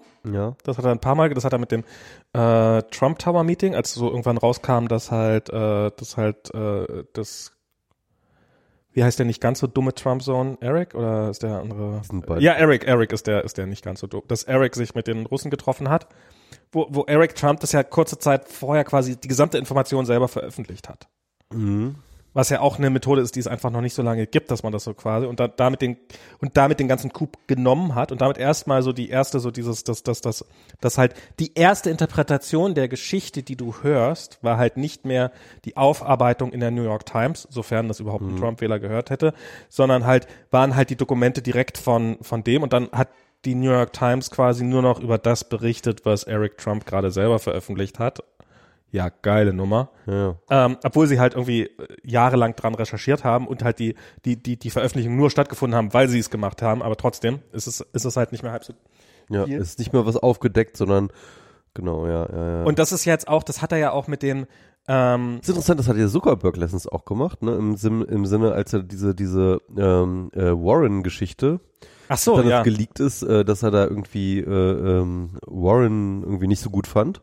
Er hat ja äh, gar nicht gesagt, dass er Warren nicht so gut fand, aber egal. Naja, er hat gesagt, äh, zumindest er hat, er hat gesagt, dass er sie, ihre Pläne nicht so gut findet. Er hat gesagt, na, wenn sie, er hat, er hat relativ deutlich gesagt, was, was ich tatsächlich keinen Skandal finde. Er hat gesagt, Nö, finde ich auch. Also ich meine, das ist total äh, nachvollziehbar aus er hat seiner gesagt, ja, wenn, Warte. wenn die probieren wollen, uns zu zerschlagen, dann werden wir, dann werden wir uns dagegen wehren. Ja, ja, genau. Und was ich, was ich, was, ja, was ich, Ja, es tatsächlich- ist, ist nachvollziehbar. Aber auf jeden Fall, wo er dann halt sozusagen sagt, und jetzt, äh, äh, ab jetzt werden wir die, die Friday-Meetings immer äh, äh, streamen sozusagen. Ne? ach, sind die jetzt öffentlich? Ja, anscheinend. Ah, krass. Das sind die Q&As. Also dass das, dass das aus einer Q&A war. Ich habe ich hab Mhm, mir ja. so ein paar von diesen Tapes äh, äh, gehört und ähm, habe da Ausschnitte. äh, Das muss aus einer Q&A sein. Ja, es war eine Q&A. Ja. Und ähm, was ich lustig fand, Diese, diese Freitags-Q&A, ne? Genau. Da hast du mir auch schon mal davon von genau, die erzählt, findet ja. jeden Freitag statt. Da ähm, ähm, außer wenn sie nicht Freitag stattfindet. Und die sind halt, die werden halt auch intern gestreamt. Und es klingt auf dem Tapes, also auf den Aufnahmen klingt so, als ob das irgendwie mit dem Telefon aufgenommen worden wäre. Also entweder hat jemand im Raum ein Mikro mitlaufen lassen oder jemand hat ein Mikro neben den Stream gehalten oder jemand hat sich gedacht, hey, es klingt ja cooler, wenn wir die, wenn die Audioqualität ein bisschen scheiße ist, darum tun wir nochmal so, als ob das hier ein, ein Telefon aufgenommen Ich habe keine Ahnung, aber ähm, Vielleicht hat jemand Angst davor gehabt, dass irgendwelche Informationen in dem Stream direkt embedded sind, die äh, rauskriegen lassen, wer es ist oder sowas. Was ich für ausgeschlossen halte, aber egal. Ähm, oder für sehr, sehr unwahrscheinlich. Ähm, das, das wäre der einzige Grund, der jetzt äh, für mich eine Erklärung gäbe, warum man nicht einfach in, in voller Qualität, weil die, die Audio, also wir haben das halt als Das wurde HD-Video, schon immer gestreamt. wir haben das als HD-Videostream immer gekriegt. Äh, Anders habe ich das ganz selten gesehen. Und bis ich, als ich angefangen habe, war es noch so, dass, es auch ein internes Archiv gab, wo man quasi beliebig weit zurückgucken konnte. Was ich nie gemacht habe, leider. Und, Das wäre äh, interessant gewesen, so. Und davon sind dann mal Sachen geleakt, dass halt jemand rückwirkend durch dieses ganze Archiv durchgegangen ist und alles, was irgendwie cheesy klingt, äh, rausgeholt hat.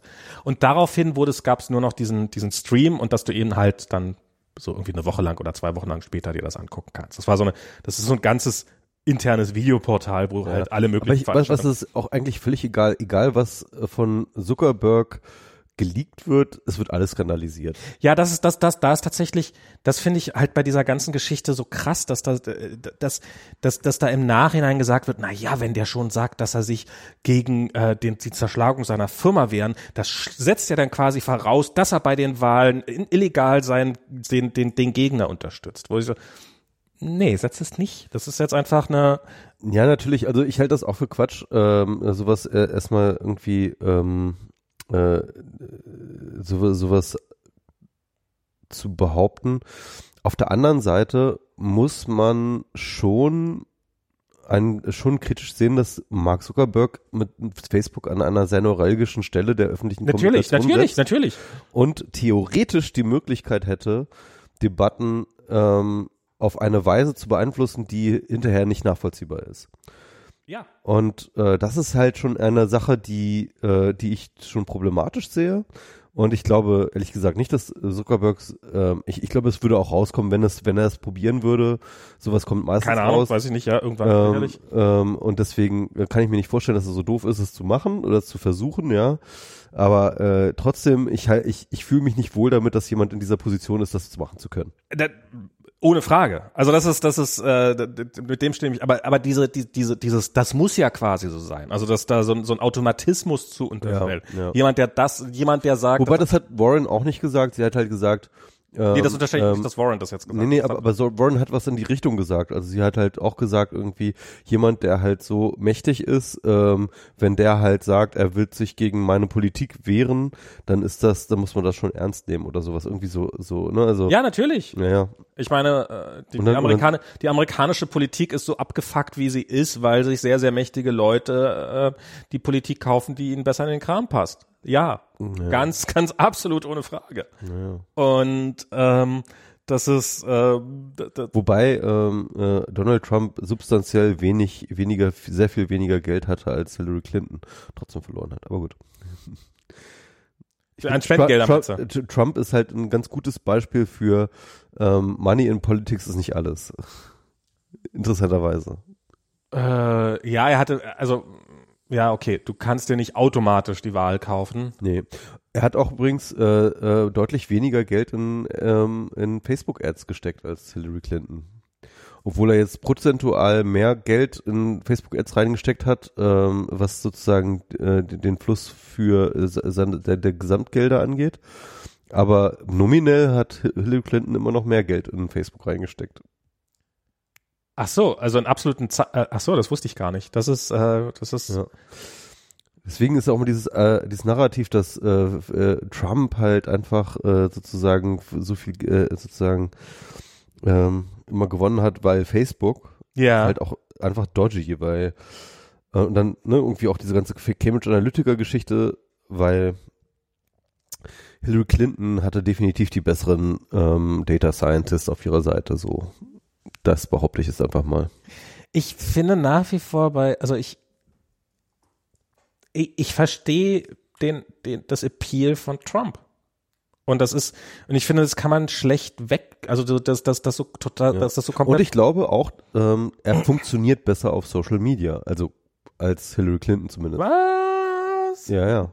Also er funktioniert einfach. Und, und, und, und, und ich glaube, da braucht man, da braucht es keine Cambridge Analytica für, da braucht es keine Russen für, da braucht es einfach nur ein Typ, der halt einfach unreflektiert rumrantet, hat halt einfach einen Vorteil. So auf Social Media, muss man schon sagen. Und der es halt schafft, so, so schamlos dann zu sein und auch sich eine entsprechende schamlose Wählerschaft aufzubauen, die das dann irgendwie geil findet und die dann halt, Und befreiend findet, das ist ja das Geile. Ja. Selbst wenn sie jetzt sagen, äh, ich, ich lehne ab, was der Trump dort macht und wie der, und wie der agiert. Aber, dass er so macht, dass er das macht und dass er sich diese Freiheit nimmt, gibt mir das Gefühl, von Freiheit, von, von, von, ähm, das könnte ich auch machen, selbst wenn ich, wenn ich mir das nicht erlaube, ja. ich finde auch so, so dieses, ich meine, die, die, die, beide Parteien haben das Land im Wesentlichen gefickt die letzten Jahre. Wenn, dann kann es doch wenigstens unterhaltsam sein. Das finde ich, ist, ist zwar unfassbar viel Zynismus, der da drin steckt, aber äh, ich, und ich habe nichts, was ihn entkräften sollte. Und ich finde, ich finde jetzt gerade so dieses Impeachment-Verfahren und jetzt ist er mit seinem Syrien, da mit seinen mit seinen Kurden und sowas, damit ist er auch wirklich den den den Hardcore-Republikanern äh, ordentlich auf die Füße getreten. Und beide Seiten, beide Seiten weisen sich als erweisen sich als so genauso komplett unfähig bisher zumindest, ihn ihn aus dem Amt zu treiben. Und ich, inzwischen kann man ja wirklich nicht mehr sagen, dass er irgendjemand da noch wirklich in den Kram passen würde oder so. So, das ist halt der, der, der, ich finde das, ich finde das, ähm, ja, und dass die Leute dann sagen, na, dann wenigstens ein bisschen Spaß dabei haben. Ähm, ja, zynisch, aber Ja, ich meine, es gibt auch eine ganze Menge Leute, die eine ganze Menge nicht Spaß daran haben, ne? Also das, Ohne man, Frage. das darf man jetzt auch nicht bedenken. aber nicht Spaß So. an amerikanischer Politik äh, haben, haben sehr, sehr viele Leute seit sehr, sehr vielen Jahrzehnten. Das ist, Das nichts, was, stimmt schon. das ist jetzt nichts, was Trump erfunden hat. Das stimmt schon. Es sind immer irgendwelche Leute, die nicht besonders viel Spaß dabei hatten. Ja, mh, ich find's auch schwierig. Also es, ja, es Aber, ist, aber Trump, Trump ist auch immer, ich, ich, ich, ich, habe immer so, krieg immer so, so, so, so, wenn wir so Trump im Podcast machen, ne, ich, ich finde ja auch, ich mag ja immer auch mal ganz gerne so über ihn reden, irgendwie muss man, das ist, das ist halt auch so typisch, wir müssen reden, ne, das, man darf das ihn nicht Motto, zu tief, tief eindrücken lassen. die, dieses Motto so von wegen so, ah, ich muss mir das mal von der Seele reden, ne? Ja, ja, ja, ja. Trump halt finde ich irgendwie so super zu. Aber ich glaube, ich glaube so unseren Hörern, Man gewinnt auch nicht so wahnsinnig viel dabei. ja, es ist halt, genau, bei, bei unseren Hörern, äh, aber unseren Hörern Lass uns mal echt, Brexit reden. das ist sehr egoistisch von uns. Das heißt, lass mich so ausreden, das ist sehr egoistisch von uns über Trump zu reden, ja. Ich glaube, da tun wir nur uns einfach gefallen, um Reden wir über, reden wir über Brexit und Bitcoin. Nee, nee, lass uns doch, lass uns doch mal über was Inländisches reden, lass uns doch mal über Halle reden. Was war in Halle? Ja, ja, über Halle, okay, ja. Was in Halle war. Ja, ich weiß, es, Ja. aber war tatsächlich eben gerade so, was war denn Halle? ja. Ähm, Also ich fand das sehr interessant, dass äh, einer der ähm, äh, einer der beiden Opfer, die dann ja äh, tatsächlich gestorben sind, dieser Taz-Artikel, den hast du ihn äh, gelesen? ja, genau, Der war super. ähm, der, dass das halt ein ähm, ein, ein rechter ein, ein rechter Ultra war von der äh, von dem örtlichen Fußballverein Ja. und äh, seine Kumpels, ähm, sag ich mal, äh, Schwierigkeiten haben mit der Situation umzugehen. Ähm, eigentlich, gar, eigentlich scheinen sie gar nicht so viele. Sie, sie, sie sind halt, sie sind halt mit plötzlich auf der Antifa-Demo unterwegs und äh, äh, oder Ja, wobei ähm, sie ja dann schon an dieser einen Stelle sagen, also es, es war sowieso schwierig irgendwie in diesem Vortatsartikel. Ja. Es kam halt schon raus, dass die halt auch nicht gern mit der Presse reden, ne, so Ja. allgemein. Und dann aber halt irgendwie, der eine hat dann irgendwie so angedeutet, ja, also es gab dann schon ein Umdenken, aber dann wurde dann nicht ausgeführt, worin dieses Umdenken jetzt besteht. Ja. Keine Ahnung was, aber dann laufen sie dann halt irgendwie mit bei dieser Demo, dieser Antifa-Demo äh, ge äh, äh, gegen rechts. Und werden natürlich äh, schief von der Antifa be beäugt, so, was, was machen jetzt diese Rechten Ja. hier auf dieser Demo? Es ist, es war schon, es war schon eine spannende Konstellation auf jeden Fall. Ja, das, ich, ich fand den Artikel auch, auch sehr, sehr interessant. Er zeigt halt auch so ein bisschen so diese ganze Gemengelage, dieses, dieses mehr oder weniger Zufälle, wo ich, ich hatte überlegt, ob ich, äh, so, so, das, das wird den, den, den, der, für, ist jetzt eigentlich nur Futter für die AfD, dass man sich als aufrechter Patriot in diesem Land echt nicht mehr sicher fühlen kann. dass man nicht auf Ich- offener ich- Straße ich- ermordet wird. Ich habe mir jetzt auch, auch zynischerweise gedacht, so, wenn man in Halle, Halle einfach irgendwie random irgendjemand erschießt, dann trifft es zu einem ziemlich hohen Wahrscheinlichkeit irgendeinen Rechten. Man, man könnte sich ja mal die Wahlergebnisse angucken, wahrscheinlich hast du, aber es ist, Äh, ja. Ähm, ja, ich. Ach, Halle. ja, aber es, ich, ich, ich, mich hat Halle wirklich, wirklich geschockt und mich richtig, also mich, mich hat das wirklich übelst auf den falschen Fuß erwischt, weil ich mir wirklich vorgestellt habe, wie das sein muss für diese, ich glaube, 70, 80 ähm, Mitglieder der jüdischen Gemeinschaft, die da jetzt in dieser Synagoge saßen Mhm. mit den schweren Stahltüren Mhm. und merken, dass da draußen halt ein Rechtsradikaler randaliert, gegen die Tür schießt, ja. Ja. was das für einen Wumms haben muss, was das Ja, für ja. ein Geräusch machen muss, wenn da jemand gegen eine Metalltür schießt. Und du sitzt dort in dieser Falle und du hoffst, du kannst nur noch hoffen, dass diese Stahltür hält, Mhm. dass der die nicht aufkriegt.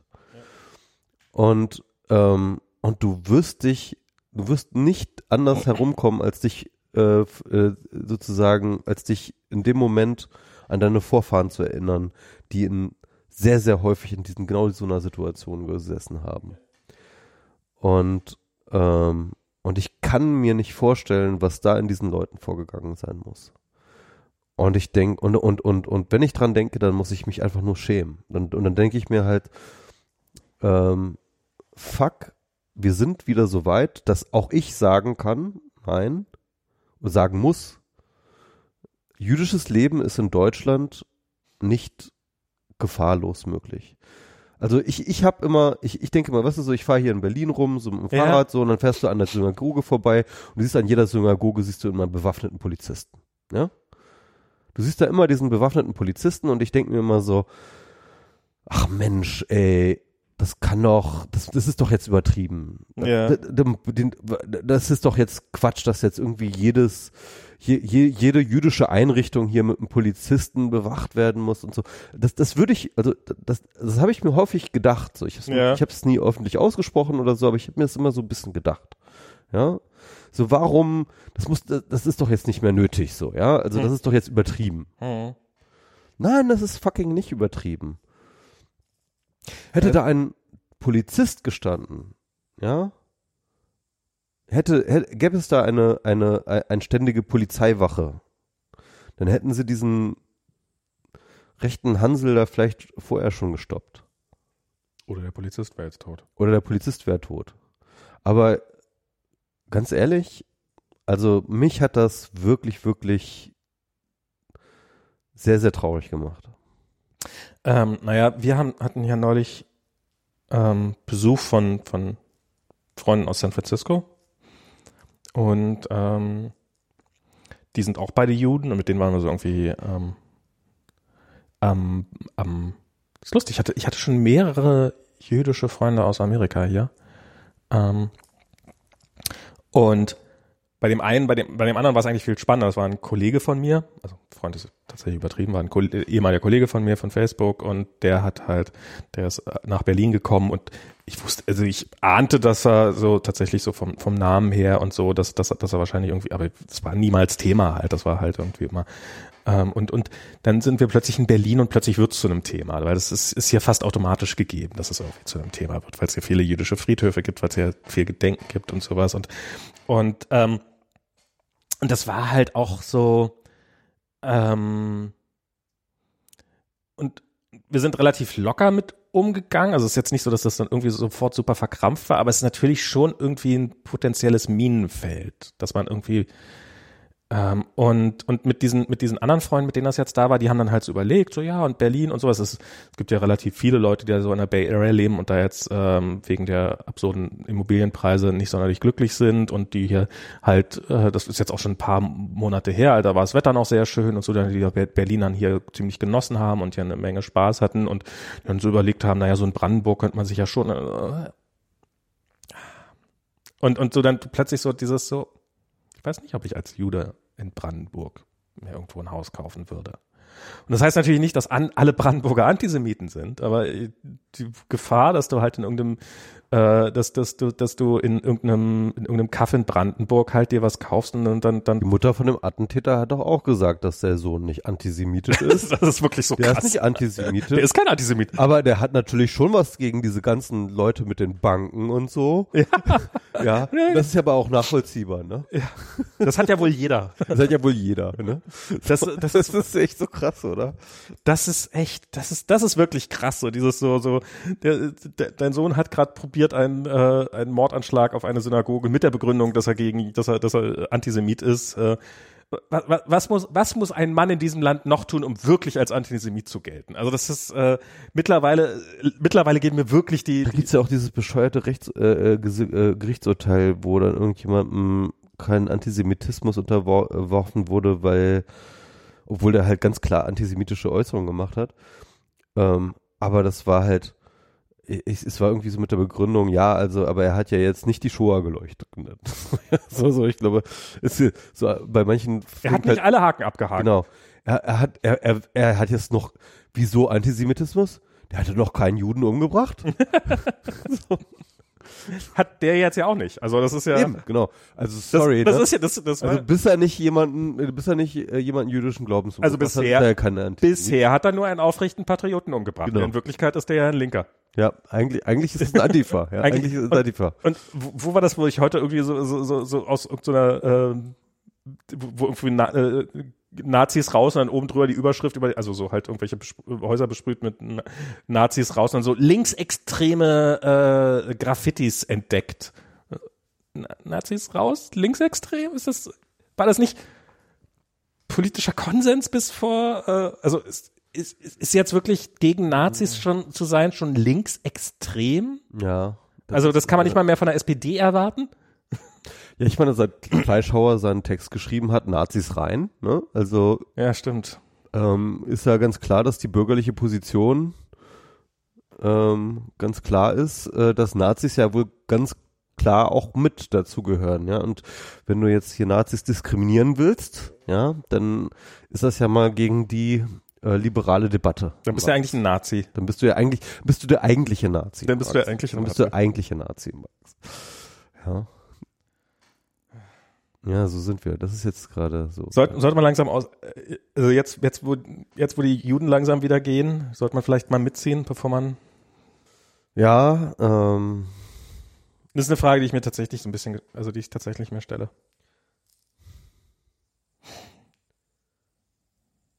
Ja, also äh, ich, ich spüre jetzt noch, ich spüre es noch nicht, ne? Also muss ich sagen. Und ähm, ich tue viel dafür, dass ich auf die äh, Liste der Nazis ganz oben komme. Ja. Denke ich mir so. Ich vielleicht, ich kann noch immer mehr tun. Aber vielleicht sollten wir alle mehr dafür tun, dass wir auf die Liste kommen. Ja. Ähm, und ja, und äh, ich weiß es auch nicht. Also ich, ich krieg auch, also was mir halt immer, immer wieder Angst macht, ich hab, wir haben da auch schon ein paar Mal drüber geredet, ist wirklich, wirklich, wirklich, wirklich diese extreme, also was ist so, dass es rechte Spinner gibt, so ja, ja, ja. irgendwie, das ist, das, das ist irgendwie unvermeidbar. Und ähm, und, und auch gerade dieser Attentäter in Halle, der halt sich da übers Internet radikalisiert hat, der jetzt gar nicht so groß in irgendwelche, wahrscheinlich, wir wissen es noch nicht hundertprozentig, aber wahrscheinlich gar nicht so groß in äh, lokale Nazi-Strukturen integriert war, sondern halt irgendwie über diese ganze 4chan-Ecke irgendwie da radikalisiert wurde. Was ist sowas, ist halt in gewisser Hinsicht ähm, kaum vermeidbar oder, oder, oder, oder schwierig zu handeln. Ähm, was ich, was mir viel mehr Sorgen macht, am Ende des Tages ist die Durchdringung und Durchsetzung der Sicherheitsbehörden in Deutschland mit Nazitum. Ähm, es gab jetzt gerade wieder diesen, äh, also äh, ähm, seitdem Hans-Georg Maaßen nicht mehr Chef des Verfassungsschutzes ist, merkt man erst so richtig krass, wes Geisteskind er schon immer gewesen ist. Ja. ja. Und der Typ ist ein astreiner Faschist. Sorry, das kann man nicht anders sagen. Ich bin mir nicht ganz sicher, ob ich ihn schon kompletten Nazi nennen würde. Ich glaube, es gibt Anhaltspunkte, dass man sagen kann, er ist ein Nazi, aber er ist definitiv, definitiv ist er ein Faschist. Ja. Er hat definitiv faschistische äh, ähm, Einstellungen und und und und und und, äh, und, und Weltbilder, die er vertritt. Und äh, der Typ war jetzt einfach mal jahrelang ähm, der Chef des Verfassungsschutzes. Und der wurde damals eingesetzt, um ähm, die Schwierigkeiten, die sich aus dem NSU-Skandal ergeben haben, zu lösen. Ja, also er wurde, also es ist unglaublich, ne? Und jetzt kam jetzt gerade erst raus, dass der äh, Temme, der Verfassungsschutz, mhm. ähm, ich, ich glaube, das war, das war aber ein Landes, Landesbeamter vom Verfassungsschutz, ich weiß nicht mehr genau wo, Thüringen oder was weiß ich, ähm, ähm, der, oder nee, Quatsch, das war Nordrhein-Westfalen, ich, ich, Hessen, oder Hessen oder genau, ich weiß nicht mehr, ähm, der Temme, dass der nicht nur dieser Typ war, der halt ähm, äh, beim NSU-Mord ähm, im, im gleichen Internetcafé saß, während dieser Mord stattfand und am Ende nichts gewusst haben will. Ja, er war während, Tatort, während der Mord stattfand. Während der Mord stattfand. Behauptet ihn nicht bemerkt zu haben. Behauptet ihn nicht mit bemerkt zu haben. Gehen aus dem Laden nicht gemerkt, dass der Kassierer, der sein Geld annimmt, tot ist. Ja, genau. Ähm, und also dieser eben dieser Tem und hat darüber gelogen. Dieser dieser Temme ist danach befragt worden, ob er was wüsste, genau. hat gesagt, nee, weiß ich nicht. Genau. Und, der, und dieser Temme ist halt im Verfassungsschutz geblieben und hatte nachweislich jetzt Kontakt mit dem Mörder von dem ähm, wie heißt er denn nochmal der der der CDU-Politiker. Jetzt kann ich auch nicht aussagen. Mit dem Mörder von dem CDU-Politiker. Ich krieg's nicht mehr. Ich bin ah, scheiß Bier. Ähm, äh, also, also es ist, es ist unfassbar. Es ist wirklich unfassbar. Und dass es jetzt immer noch nicht ein Strafverfahren gegen diesen Temme gibt, ja, dass der halt ganz offensichtlich so tief und so offensichtlich in vielerlei Hinsicht in die rechte Szene veranstrickt ist, wie wahrscheinlich ungefähr jeder zweite Verfassungsschutzmitarbeiter, mhm. ja, ähm, das ist unglaublich. Da ist, äh, es gibt einen Staat im Staate und dieser Staat ist ein nationalsozialistischer Staat. Es gibt einen nationalsozialistischen Staat im Staate.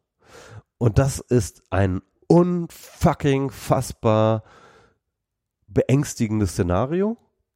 Und das geht übrigens nicht nur im Verfassungsschutz, sondern wir wissen, dass äh, die Strukturen in den äh, in die Bundespolizei reichen, in den GSG 9, in die ähm, äh, in das BKA, in das in äh, diverse LKAs und so weiter und so fort. Da gibt's massenhaft Beispiele von Leuten, die auch vernetzt sind über diese Hannibal-Gruppe ähm, äh, Uni, äh, UNITA, dieser Verein äh, von ehemaligen äh, äh, Soldaten und, äh, und, und, und äh, Spezialeinheiten der Polizei und so weiter und so fort, die sich organisieren, die Preppergruppen haben, die Todeslisten führen. Es gibt zig Todeslisten, die dort unterwegs sind und, ähm, und die Leute, die da drauf sind, sie werden nicht informiert. Es ist unfucking fassbar. Wir haben einen faschistischen Staat im Staate und, es gibt und das ist das, was allen Leuten in diesem Land wahnsinnig, wahnsinnige Angst machen müsste. Und es gibt, ja, und es gibt, es, also, es gibt keinerlei politischen Willen, das, ähm, das, das zu beseitigen. Nein, absolut nicht. Was, was, ähm, und ich finde auch so diese, diese, dieser Döpfner-Text nach, oh, nach Halle. Der Typ, ey. So dieses, das, das, ähm, ich meine, klar, Springer war schon immer ein Arschloch und ähm, aber so dieses, wie, wie, wie die Mitte der Gesellschaft da mit, mit vibriert, mit resoniert in diesem und, und die, halt aufspringt und halt ähm, und die Schuld bei den Opfern sucht. Das ist, oh, das ist, das ist echt und jetzt, wo die Bilder nochmal jetzt hinterher so dieses, das darf man ja in Deutschland alles nicht mehr sagen. So, dieses, dass, dass, dass Deutschlands größte Zeit, Tageszeitung sich hinsetzt und äh, und ernsthaft behauptet, dass man bestimmte Dinge nicht mehr schreiben darf, ähm, während sie es schreiben.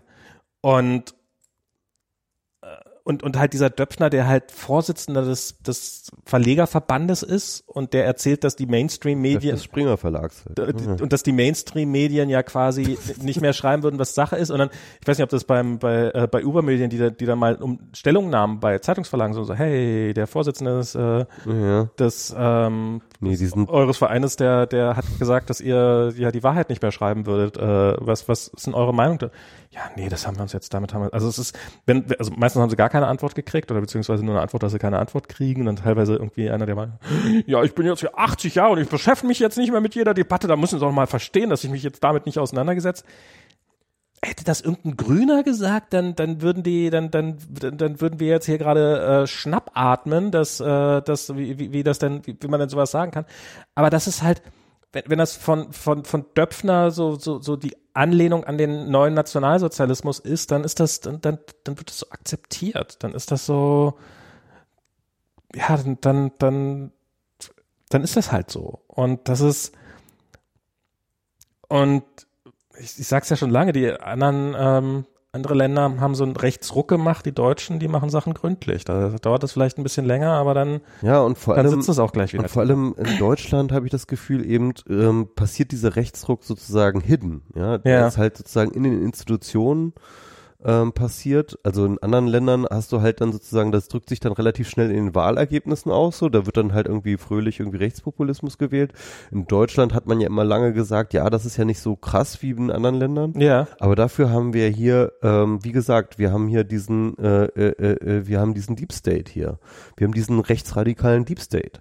Und das ist halt echt, das ist erstens ähm, halt schwieriger überhaupt dann abzumessen, was ist da, wa- wa- was ist da los, welche, welche Machtverschiebung stattfindet, äh, findet dort statt. Und das sind wirklich Leute, das sind konkret Leute, die planen den Tag X, an dem sie Leute deportieren. Die Leichensäcke kaufen. Die, Leichen, die haben schon Leichensäcke gekauft, die kaufen Löschkalk, ja, die, die, die, die, die haben schon alles vorbereitet. Die warten auf den Tag X. Ja, ja. Und das ist unfassbar. Die haben halbe Panzer im Keller stehen. Ja. Und gegen die wird nichts gemacht. Das wird einfach akzeptiert. Leute wie, ähm, äh, wie Seehofer, die, die, die hofieren die noch, ja. Naja. Ja, das ist, das ist. Also, Max, ja. ich muss Na noch toll. packen heute. Wie lange haben wir jetzt? Eine oder dreiviertel Stunde? Eine und eine Dreiviertelstunde. Ist doch okay. Ja, ja, ja, ist okay. Das ist jetzt aber antiklimatisch von, direkt vom neuen National. äh, Aber jetzt, jetzt muss ich erst mal packen. Jetzt muss Ich mal Urlaub. Ja, ich, ich, ich weiß ja auch gar nicht, ob ich wiederkommen kann. Ja, also ich meine, ob in einem Monat äh, steht dann irgendwie Deutschland noch, ist dann hier, ist dann hier die faschistische Regierung schon, hat, hat ist dann der, der Putsch schon, der Staatsstreich schon passiert? Ich weiß es nicht. Ja, Hm. tut mir leid. Ich muss dich jetzt hier allein lassen. Ja, du bist ja, du bist ja so, so, so sicher in diesem Portugal. Das ist ja so weit weg von hier. Das ist die Deutschen noch nie einmarschiert. Ja, zumindest kann ich dann ja schön in den Atlantik springen und dann rüberschwimmen zu dem Herrn Trump, wo ich dann sicher bin. Good luck. Oh Gott, ich habe, äh, das war auch in der Tat so, eine Geschichte, habe ich auf Facebook geshared, so über einen Kurden, der halt irgendwo in, äh, in, äh, in, in Franken lebt, glaube ich, oder sowas, und der halt irgendwie ähm, irgendwann mal einer Straftat verdächtigt war, also dass er halt irgendwie mit der PKK sympathisieren würde und irgendwas Illegales getan hätte, und dann ist ein Verfahren gegen ihn eingeleitet worden. Und dann ist er abgeschoben worden.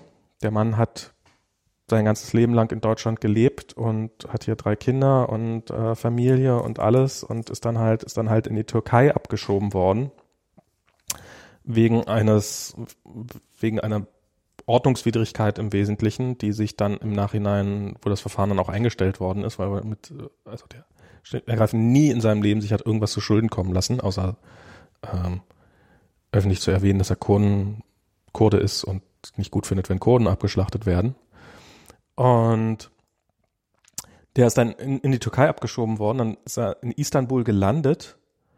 Ähm, die hatten die Information noch nicht, weswegen er abgeschoben worden ist. Deswegen ist er, ja, ja, ich bin da, ich bin, ich hab, hab eine Schlägerei und deswegen war ich dann, und deswegen haben die mich abgeschoben. Das haben die ihm zwar nicht geglaubt, aber haben ihn dann doch irgendwie gehen lassen. Und dann ist er über die Balkanroute nach Deutschland zurück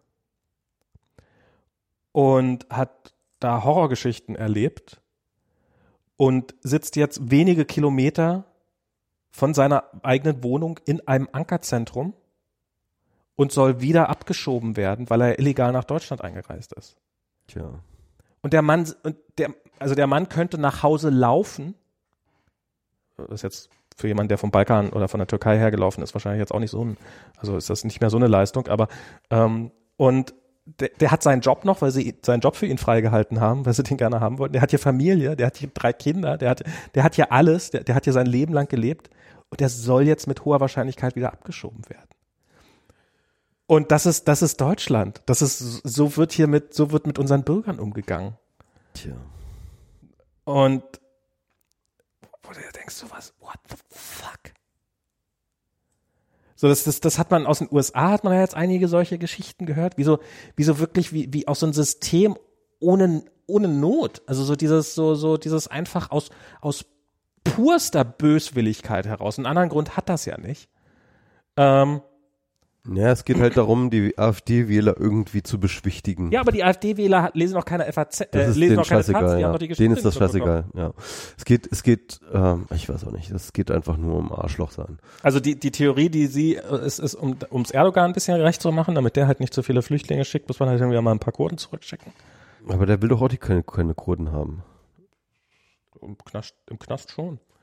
Nee, will er auch nicht im Kurdenknast Ich habe keine Ahnung, was, was, was die Logik dahinter ist, aber es ist, Max, lass uns, ich, Ja. muss, ich muss aufs Klo. okay. Okay, bis zum nächsten Mal. Es kann ein Ja. bisschen dauern, weil ich bin jetzt erstmal einen Monat weg und ich werde auch keine Podcast-Equipment mitnehmen. Und du wirst ja auch äh, wahrscheinlich, ja, wirst wirst ja eh nicht wiederkommen, weil, Wahrscheinlich werde ich eh nicht kommen. ja, ähm, das nächste Mal dann unser, gut, dann bis zum nächsten Mal. Ich mache jetzt keine blöden Witze. Ich hab, Bis denn. äh, Die Stimmung ist jetzt zu schlecht. Tschüss. Tschüss. Gott, was für ein Ende. Bis zum nächsten Mal. Ciao.